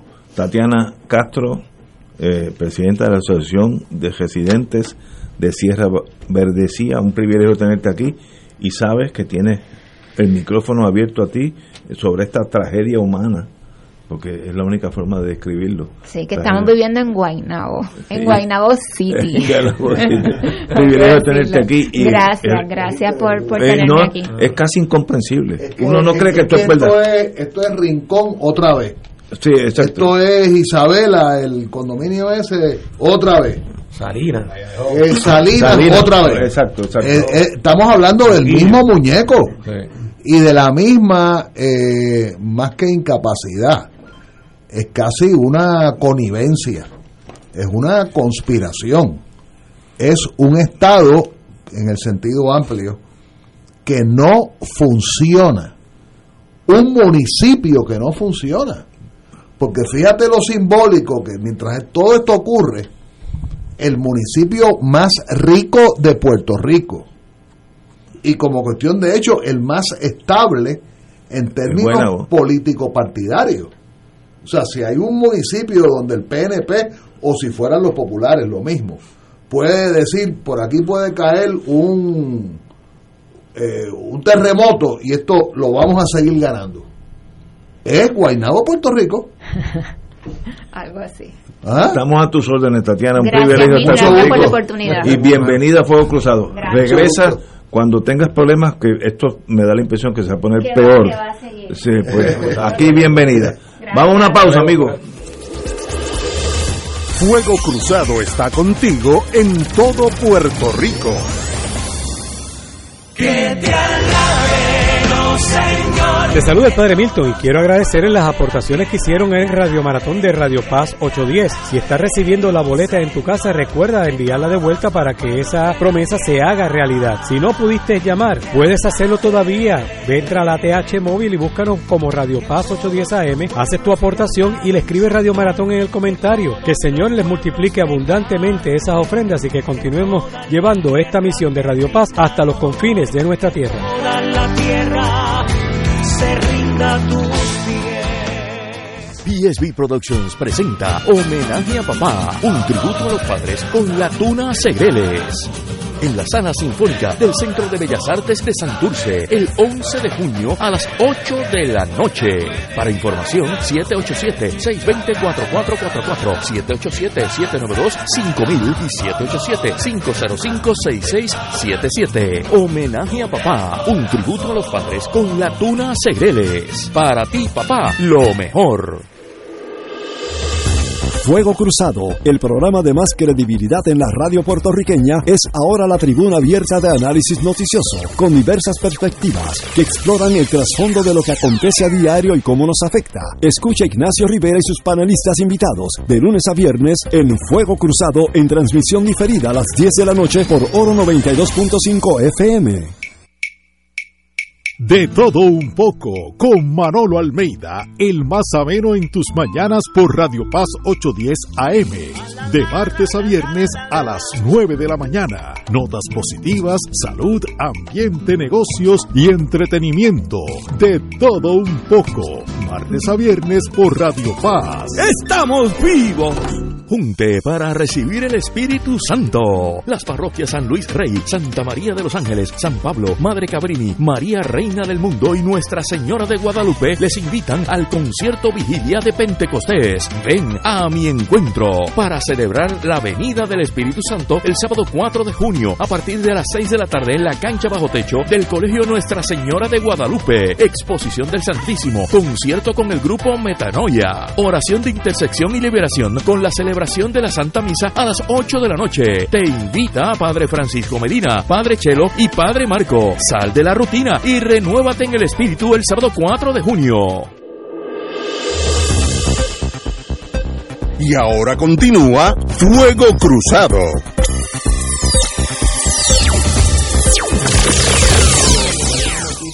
Nos debe preocupar muchísimo y es que culmina la ayuda extra para la compra de comestibles. Uno, yo leí esto esta mañana y yo no sabía que eran tantos millones de dólares menos que vamos a recibir en torno a alimentos, eh, programa de asistencia nutricional PAN. Eh, ahora el ciudadano promedio que está recibiendo el PAN, que está recibiendo 646 dólares al mes, desde julio recibe 468, un bajón de 28% porque se acabó la cuestión de la de, de la los problemas con el COVID, etcétera, según Estados Unidos, y esto nos impacta, eso es un montón de millones menos para comestibles mensualmente, lo cual si yo estuviera a cargo de los supermercados, pues tendría mi oreja parada, porque estos son problemas muy serios que va a afectar a algún uno que otro comerciante. Se han expresado. Sí. Escuché a- el Centro Unido de Detallistas Y al de Mida. y al de Mida levantando la bandera de que esto tiene consecuencias. Y, y es más grave, Ignacio, porque ahora han aumentado los precios de, de la comida. Ah, están aumentando. Y siguen aumentando, o sea, no es que aumentaron y se, y se quedaron, siguen aumentando y van a seguir aumentando porque el precio de la gasolina sigue aumentando. Yo, yo me di cuenta. Yo me di cuenta del, del efecto de- del encarecimiento de los comestibles. Nosotros somos dos en casa, más o menos comemos lo mismo, hacemos lo mismo todos los meses.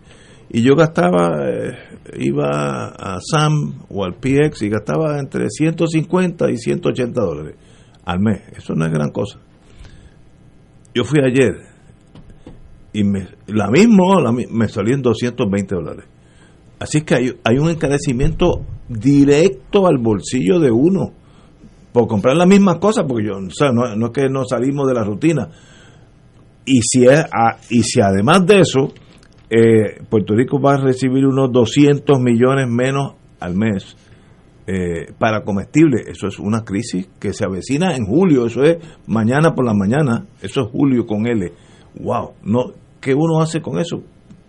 Mira, yo creo que el, lo que va a pasar, porque eso ya no lo despinta a nadie, es parte de las ayudas que se, eh, se otorgaron durante la pandemia, eh, con todo lo que eran los fondos del PUA, eh, todas las ayudas que vinieron por parte del Congreso de los Estados Unidos, igualmente pues hubo un aumento considerable en las aportaciones que hace el programa de asistencia nutricional, el programa del PAN, de la tarjeta de la familia. Y eso pues va a tener un, un impacto bastante severo en las familias de los miles de puertorriqueños y puertorriqueñas que, que reciben asistencia nutricional en Puerto Rico y va a tener un impacto en la economía local, pues como tú decías, Ignacio, el, eh, los comerciantes, los dueños de supermercados, eh, los vianderos, los placeros, eh, toda la, la, la gama de, de la canasta eh, tradicional puertorriqueña de alimentación, los costos están altísimos, sumándole el costo que todo está subiendo, la gasolina, el costo del servicio de agua potable, la luz, eh, entre todos, o sea, los servicios básicos para vivir en Puerto Rico están mucho más caros. Irónicamente, escuchaba en, en una estación. Eh, en CNN, en una entrevista, alguien estaba diciendo que en el momento donde la economía de Estados Unidos y donde, pues, naturalmente Puerto Rico, hay más dinero en la economía porque todas estas ayudas, todos estos eh, beneficios, todo este dinero que está, que todo el mundo tiene, eh, que es lo que ha provocado también el aumento de la inflación, eh, es cuando da la par con, con situaciones con la guerra, que ha provocado el aumento en el costo de- del petróleo, el gas natural, los combustibles, la, la cadena de distribución, la el transporte que está carísimo, lo- el transporte eh, eh, terrero, los camiones, etcétera, lo igual los pasajes para viajar están carísimos el- por el costo del combustible, el jet fuel está carísimo, o sea, todo eso ha ido aumentando y yo creo que eh, lo que nos estamos enfrentando es en, en un momento donde tenemos que tomar una decisión como, como país eh, y como gobierno eh, sobre cómo podemos hacer que estas personas que reciben estas ayudas y esta asistencia nutricional, estos beneficios eh, para poder echar para adelante, sea precisamente para echar para adelante y no para quedarte en el medio sin echar para adelante, o sea, no, no, no para tener este beneficio permanente eh, de dependencia, que es lo que te crea eh, un vicio de, de dependencia social donde no te permite eh, trabajar, estudiar, forjarte, desarrollarte, eh, pensar que puedes estar mejor, pensar que puedes como tú como individuo, como persona, puedes eh, a- ser eh, mejor de lo que tienes actualmente recibiendo un beneficio de asistencia nutricional. Yo creo que esa guía eh, se ha trabajado en el Congreso eh, y me parece que la discusión de temas importantes como este, eh, donde sí debería haber consenso real, donde yo creo que todos estamos en la misma línea y en el mismo barco, eh, de lograr que las guías eh, que implementa el Departamento de Agricultura de los Estados Unidos eh, para el beneficio de la tarjeta de la familia, el beneficio del PAN, se puedan eh, aplicar de manera diferente en Puerto Rico, de modo de que una persona que pueda recibir el beneficio de la tarjeta de la familia también eh, no se le discrimine por sus ingresos y pueda también tener un trabajo sin que se le reduzca los beneficios.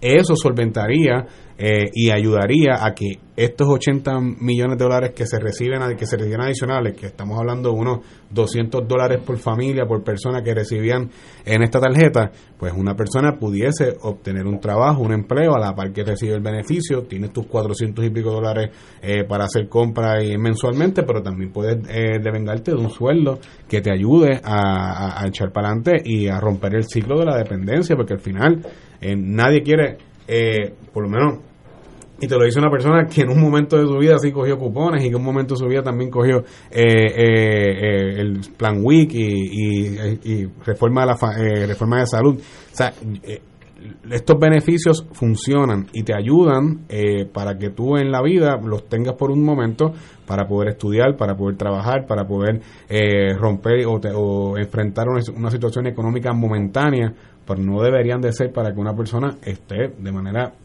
permanente por un ciclo de, de, toda una vida eh, viviendo de estos, eh, de- dependiendo de estos beneficios. La idea sería que uno pudiese echa- eh, ¿verdad? utilizarlos y moverse hacia adelante, echando hacia adelante como, como individuo y como persona. es un problema, obvia, obviamente una de las soluciones a este impasse es la inmigración. Va a continuar, ven lo que estoy diciendo, Puerto Rico en cinco años más va a tener menos de 3 millones de, de personas. Ese es mi número así. Teníamos 3.7, ahora tenemos 3.2, se han ido 500 mil personas. eh, mayor, envejeciendo la población. Exacto, y may- may- mayormente jóvenes. Así que esto es un problema, pero planificador, ayúdanos a ver si podemos. Bueno, lo, lo que decía Manuel, yo creo que es el, el aspecto a mí me parece más, más importante de, de este asunto. O sea, eh, además de que está el recorte ¿no? de, eso, de esa cantidad en, en los fondos del PAN, el problema es que todo está más caro. Eh, hay aumento en los peajes. De hecho, Todo, va a aumentar más los peajes porque en el plan fiscal que la, La Junta, gasolina ni hablar el plan de ajuste que la Junta está aprobando de la autoridad de carretera incluye un aumento de peaje progresivo eh, por los próximos años. Eh, el aumento de energía eléctrica que ya hemos lo hemos sufrido porque ha habido varios aumentos, pero vienen aumentos adicionales. El aumento de la tarifa del agua, que quiero quiero aclarar que se ha dicho en los medios de que es de un 5% y es de un 6%, o sea, puede ser hasta de un 6%. Este, cuando uno lee el informe del monitor que de la AAA, que es el que prepara el documento con el cual se va a justificar el aumento de la tarifa de agua, eh, pues tiene unos numeritos y dice, bueno, 5%, pero puede ser hasta 30% acumulado en los próximos 5 años, así que estamos hablando de, de que puede ser 6% el aumento en la, en la tarifa del agua. Eh, y entonces tienes también el aumento del costo de las medicinas, Eso es otra. que, que también está como Bueno, el parte aumento de de... los costos de producción igualmente. Claro, eh, y entonces la, bueno, el aumento en la comida, yo creo que, que estamos en una tormenta perfecta en cuando en cuanto a, a una estrechez eh, severa que vamos a sufrir eh, en Puerto Rico. Yo creo que la mayoría, hay unos que no la van a sufrir eh, y otros que la van a sufrir muy poco. Pero la mayoría de los puertorriqueños y puertorriqueñas vamos a, estamos sufriendo un aumento en los costos de todo. y no hay en el horizonte una perspectiva de que de parte del gobierno haya alguna posibilidad de que esto se pueda mitigar, porque incluso lo de el día libre de, U, IBU para lo de la tormenta, la Junta de Control Fiscal dijo que no. O sea, aquí hasta las medidas que puede tomar el gobierno para mitigar y aliviar la condición económica de la gente, eh, pues las decide la Junta de Control Fiscal. Si eso no está dentro del plan fiscal, si eso no está acorde con el presupuesto que, que se aprobó, pues no va. eh, y aunque la legislatura apruebe, como efectivamente se aprobó lo de lo del día sin IBU para prepararse para los huracanes. O sea, ni eso se puede eh, hacer en Puerto Rico. Así que tenemos un panorama con esos elementos socioeconómicos de estrechez y con unas limitaciones en cuanto a lo que puede hacer el gobierno muy grande, porque está amarrado por un plan fiscal, está amarrado por un plan de ajuste de la deuda, que prácticamente confiscó los ingresos del gobierno de Puerto Rico. Los confiscó por los próximos años para pagar deuda. Lo que sobra es ese poquito que, se están manejando en, el gobierno de Puerto Rico, pero que es insuficiente para atender las necesidades que tiene el país. Pero, ¿qué solución, si es que hay solución? Yo no le veo solución.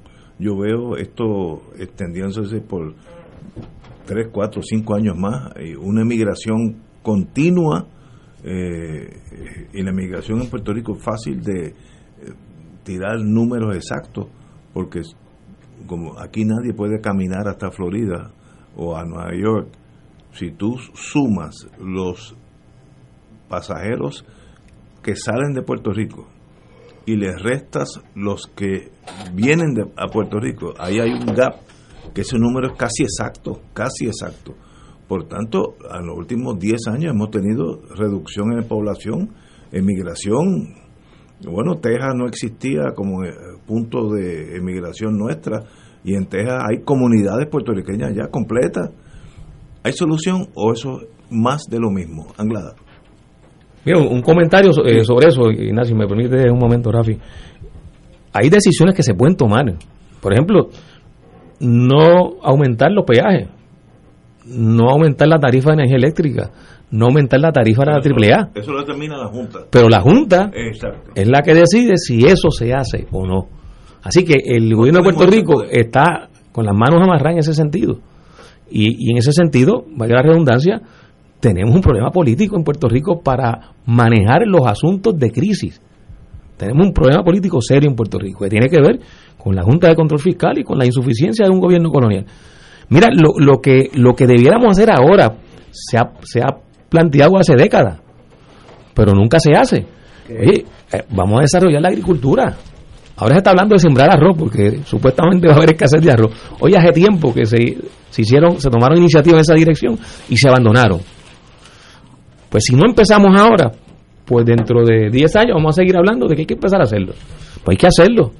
En, la triple hay que corregir los salideros. ¿Cómo es posible que todavía se pierde el 58% del agua? Eso es increíble. O sea, van a aumentar la tarifa. Van a aumentar la tarifa de agua, pero van a mantener el 58% de pérdida. Pues obviamente es una, es una, una agencia, en el caso de la AAA, que en el manejo que está haciendo de su infraestructura y del recurso agua, que es básicamente desperdiciando el recurso, por tanto, aumentando los costos de producción, pues está en un callejón sin salida y entonces descarga su ineficiencia aumentando las tarifas. Pues esas cosas hay que hacerlas, pero tenemos que entonces tomar decisiones políticas. De verdad que estamos en, en una crisis nacional. Pero Rafi tiene otras ideas. Rafi, dime, no, no. no tenemos un sistema de transportación colectiva. No, que no existe. ¿Verdad? Que, que si uno, uno dice, bueno, la gasolina está a 1.30 el galón, 1.35. Va a coger el bueno, tren. pues coge el tren o coge la guagua, pero aquí no hay un sistema de transportación colectiva. Y lo, lo que hay está en el área metropolitana de San Juan, no está en el resto de los municipios. Y en otros países, en Europa yo estaba leyendo que están bajando el, el- la tarifa del, del metro para que la gente entonces tenga acceso al metro y no tenga que estar gastando en, en gasolina. En Nueva York, la todo el mundo usa el sistema público, los subway y las guaguas. El que tiene un carro, eso es una, una excepción. Aquí es al revés. Aquí casi nadie puede vivir sin un carro, es al revés. La, la, la falta de, de planificación a largo plazo. Y estamos, eso ya casi no tiene cura, no sé. Anglada. No, sobre eso último, yo residí 11 años en Nueva York en dos tandas, cinco y medio y cinco y medio, y yo mis 24 horas yo las vivía tomando guagua y tomando eh, eh, subway. Y realmente un taxi era un, era un lujo y muchas veces una molestia y muchas veces hasta un peligro. Yo prefería 100 veces ir al aeropuerto en, en subway o en guagua, en guagua pública. Este, quería añadir a todo lo que ustedes han dicho, que en estos días que me he acercado a un tema familiar eh, de, de cuido de personas, ¿verdad?, más envejecientes que yo, los hogares, los hogares de, de cuido, a una hora de distancia de San Juan, una, una habitación semi-privada empieza en 1.900 dólares. Wow. No estamos hablando de una residencia en Santa María, en San Francisco, convertida en un hogar de envejecientes. Estamos hablando a una hora de carretera. Eso incluye los peajes, etcétera. Estamos hablando de una habitación semi privada. 1.900 dólares. Y entonces, dentro de esa eh, subeconomía, otro elemento que, que tenemos que mirar es que ante cualquier envejeciente que tenga cualquier problema médico, el hospital no es solución. El hospital te va a sacar del hospital lo más rápido que pueda. sí. Y el objetivo es sacarte de sala de emergencia en 3, 4 horas, o sea, estabilizarte y sacarte. Y entonces el próximo problema es que no hay cuido. Hay toda una estructura de cuido, gente muy seria, muy profesional, eh, que paréntesis, no necesariamente eh, pues son contribuyentes en el sentido clásico, o sea, eh, uno quisiera, quizás sí, quizás no, eh, pero es un problema bien serio. Es un problema bien serio y, lo que ustedes han narrado, yo los escucho. eh, yo, yo, yo tengo que llenar mi tanque de gasolina. Yo estoy visitando en estos momentos los presos federales están en una de tres cárceles en Puerto Rico, una en Guaynabo y dos en Guayama Salinas. Que Lejísimo. O sea, eh, nosotros ahora mismo, eh, tipo casos nombrados por la Corte, que te van a pagar 3, 4 o 5 años después, ¿ok? 3 o 4 o 5 años después, me refiero al Tribunal Federal, porque en el Tribunal Estatal no se paga nada. Estamos hablando de que tú tienes tres alternativas. O te tocó que el preso esté en Guaynabo, en la famosa cárcel de Guaynabo, o te tocó Guayama, o te tocó Salinas. Y digo sin contar los que están fuera de Puerto Rico.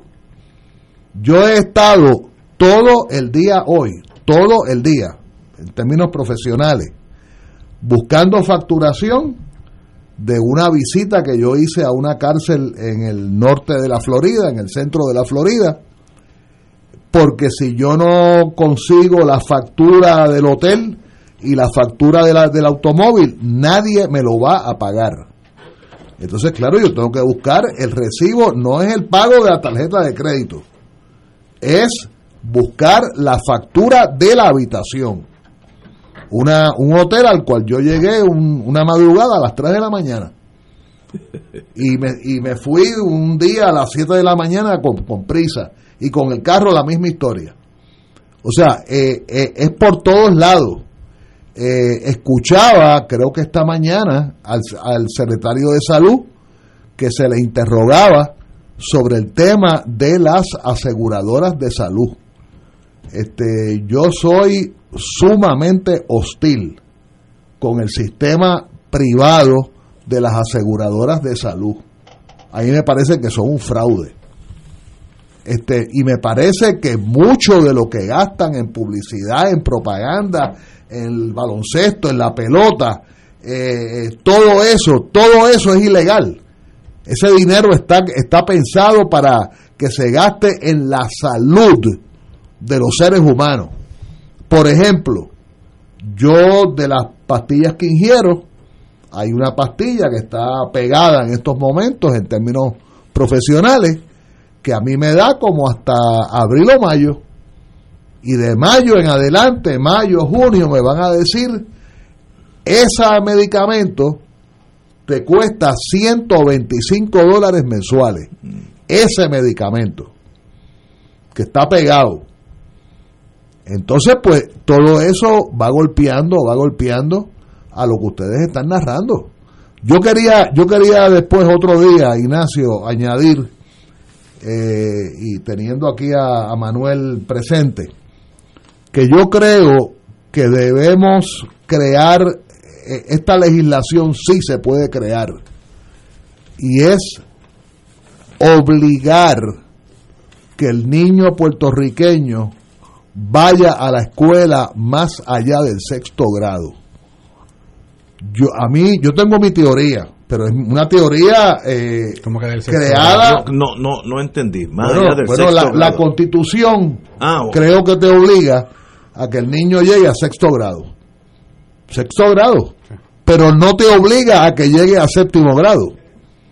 Y, y mi teoría, eh, es muy tarde, ya, ya estamos casi despidiéndonos, pero mi teoría es que hay decenas de miles de hogares puertorriqueños donde el niño llega hasta sexto grado. Y como me dijo una abuelita una vez a mí en Bitumula, aquí detrás de, de la Barbosa, me dijo, licenciado, es que cuando los niños crecen y salen por esa puerta, pues ya uno no tiene control sobre ellos. En una sociedad donde las abuelas son las que están criando los niños y donde el padre biológico masculino, digamos, no existe. Sencillamente no existe. No existe. Y entonces tú tienes una sociedad que tú puedes afirmar con alguna seriedad, ¿verdad? Profesional, que los niños van a la escuela hasta sexto grado. Aquí hay un problema de analfabetismo funcional brutal. Y eso, si tuviéramos tiempo otro día con calma, eso lo amarramos directamente con el narcotrasiego.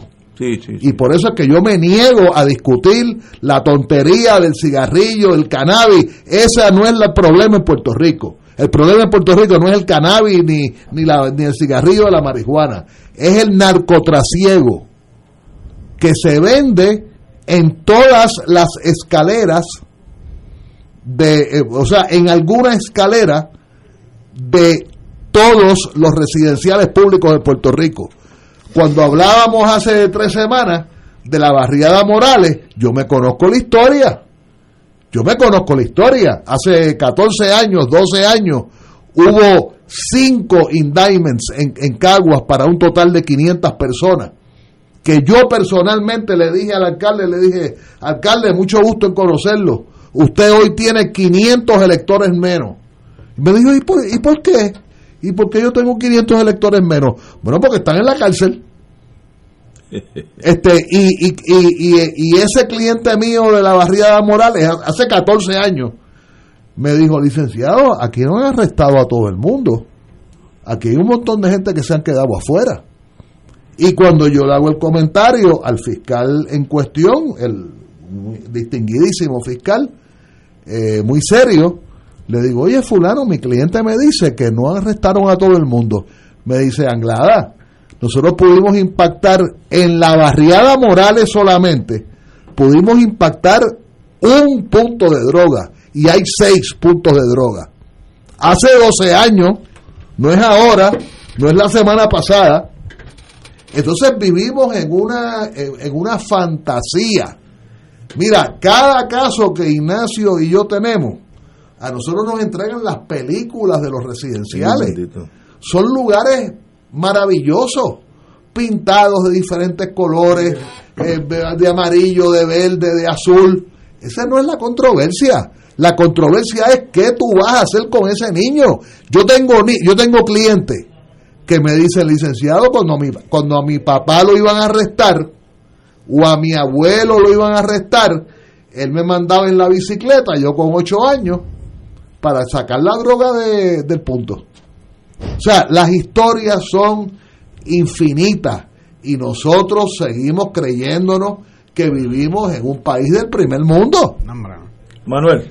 Bueno, no, yo creo que el, el, el asunto de, de lo que pasó en la barriada Morales, lo que pasó en el residencial eh, Villa Esperanza en, en Cupey y Caimito, lo que está pasando con la criminalidad a nivel de, de todo Puerto Rico, eh, creo que tiene un, un problema de, de múltiples eh, vertientes, ramificaciones, pero yo creo que aquí, en el caso de Puerto Rico, ahora mismo tenemos una policía que está bien mal paga, bien desmoralizada, bien desmotivada.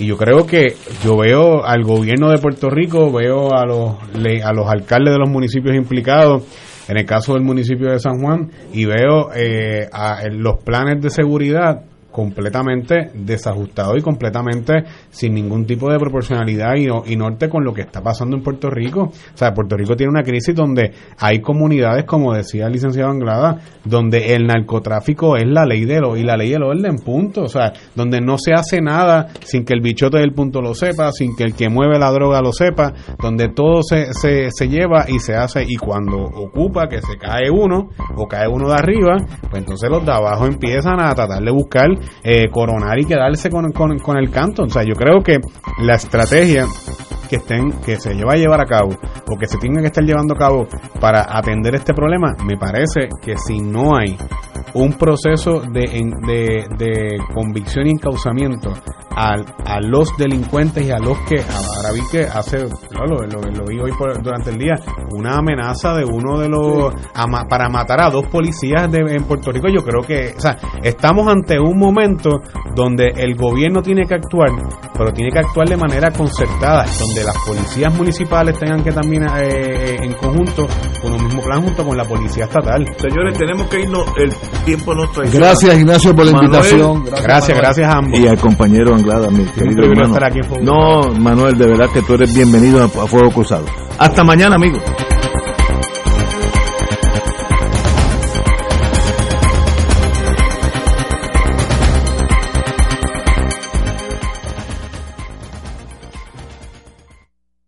Esta emisora y sus anunciantes no se solidarizan necesariamente con las expresiones vertidas en el programa que acaban de escuchar.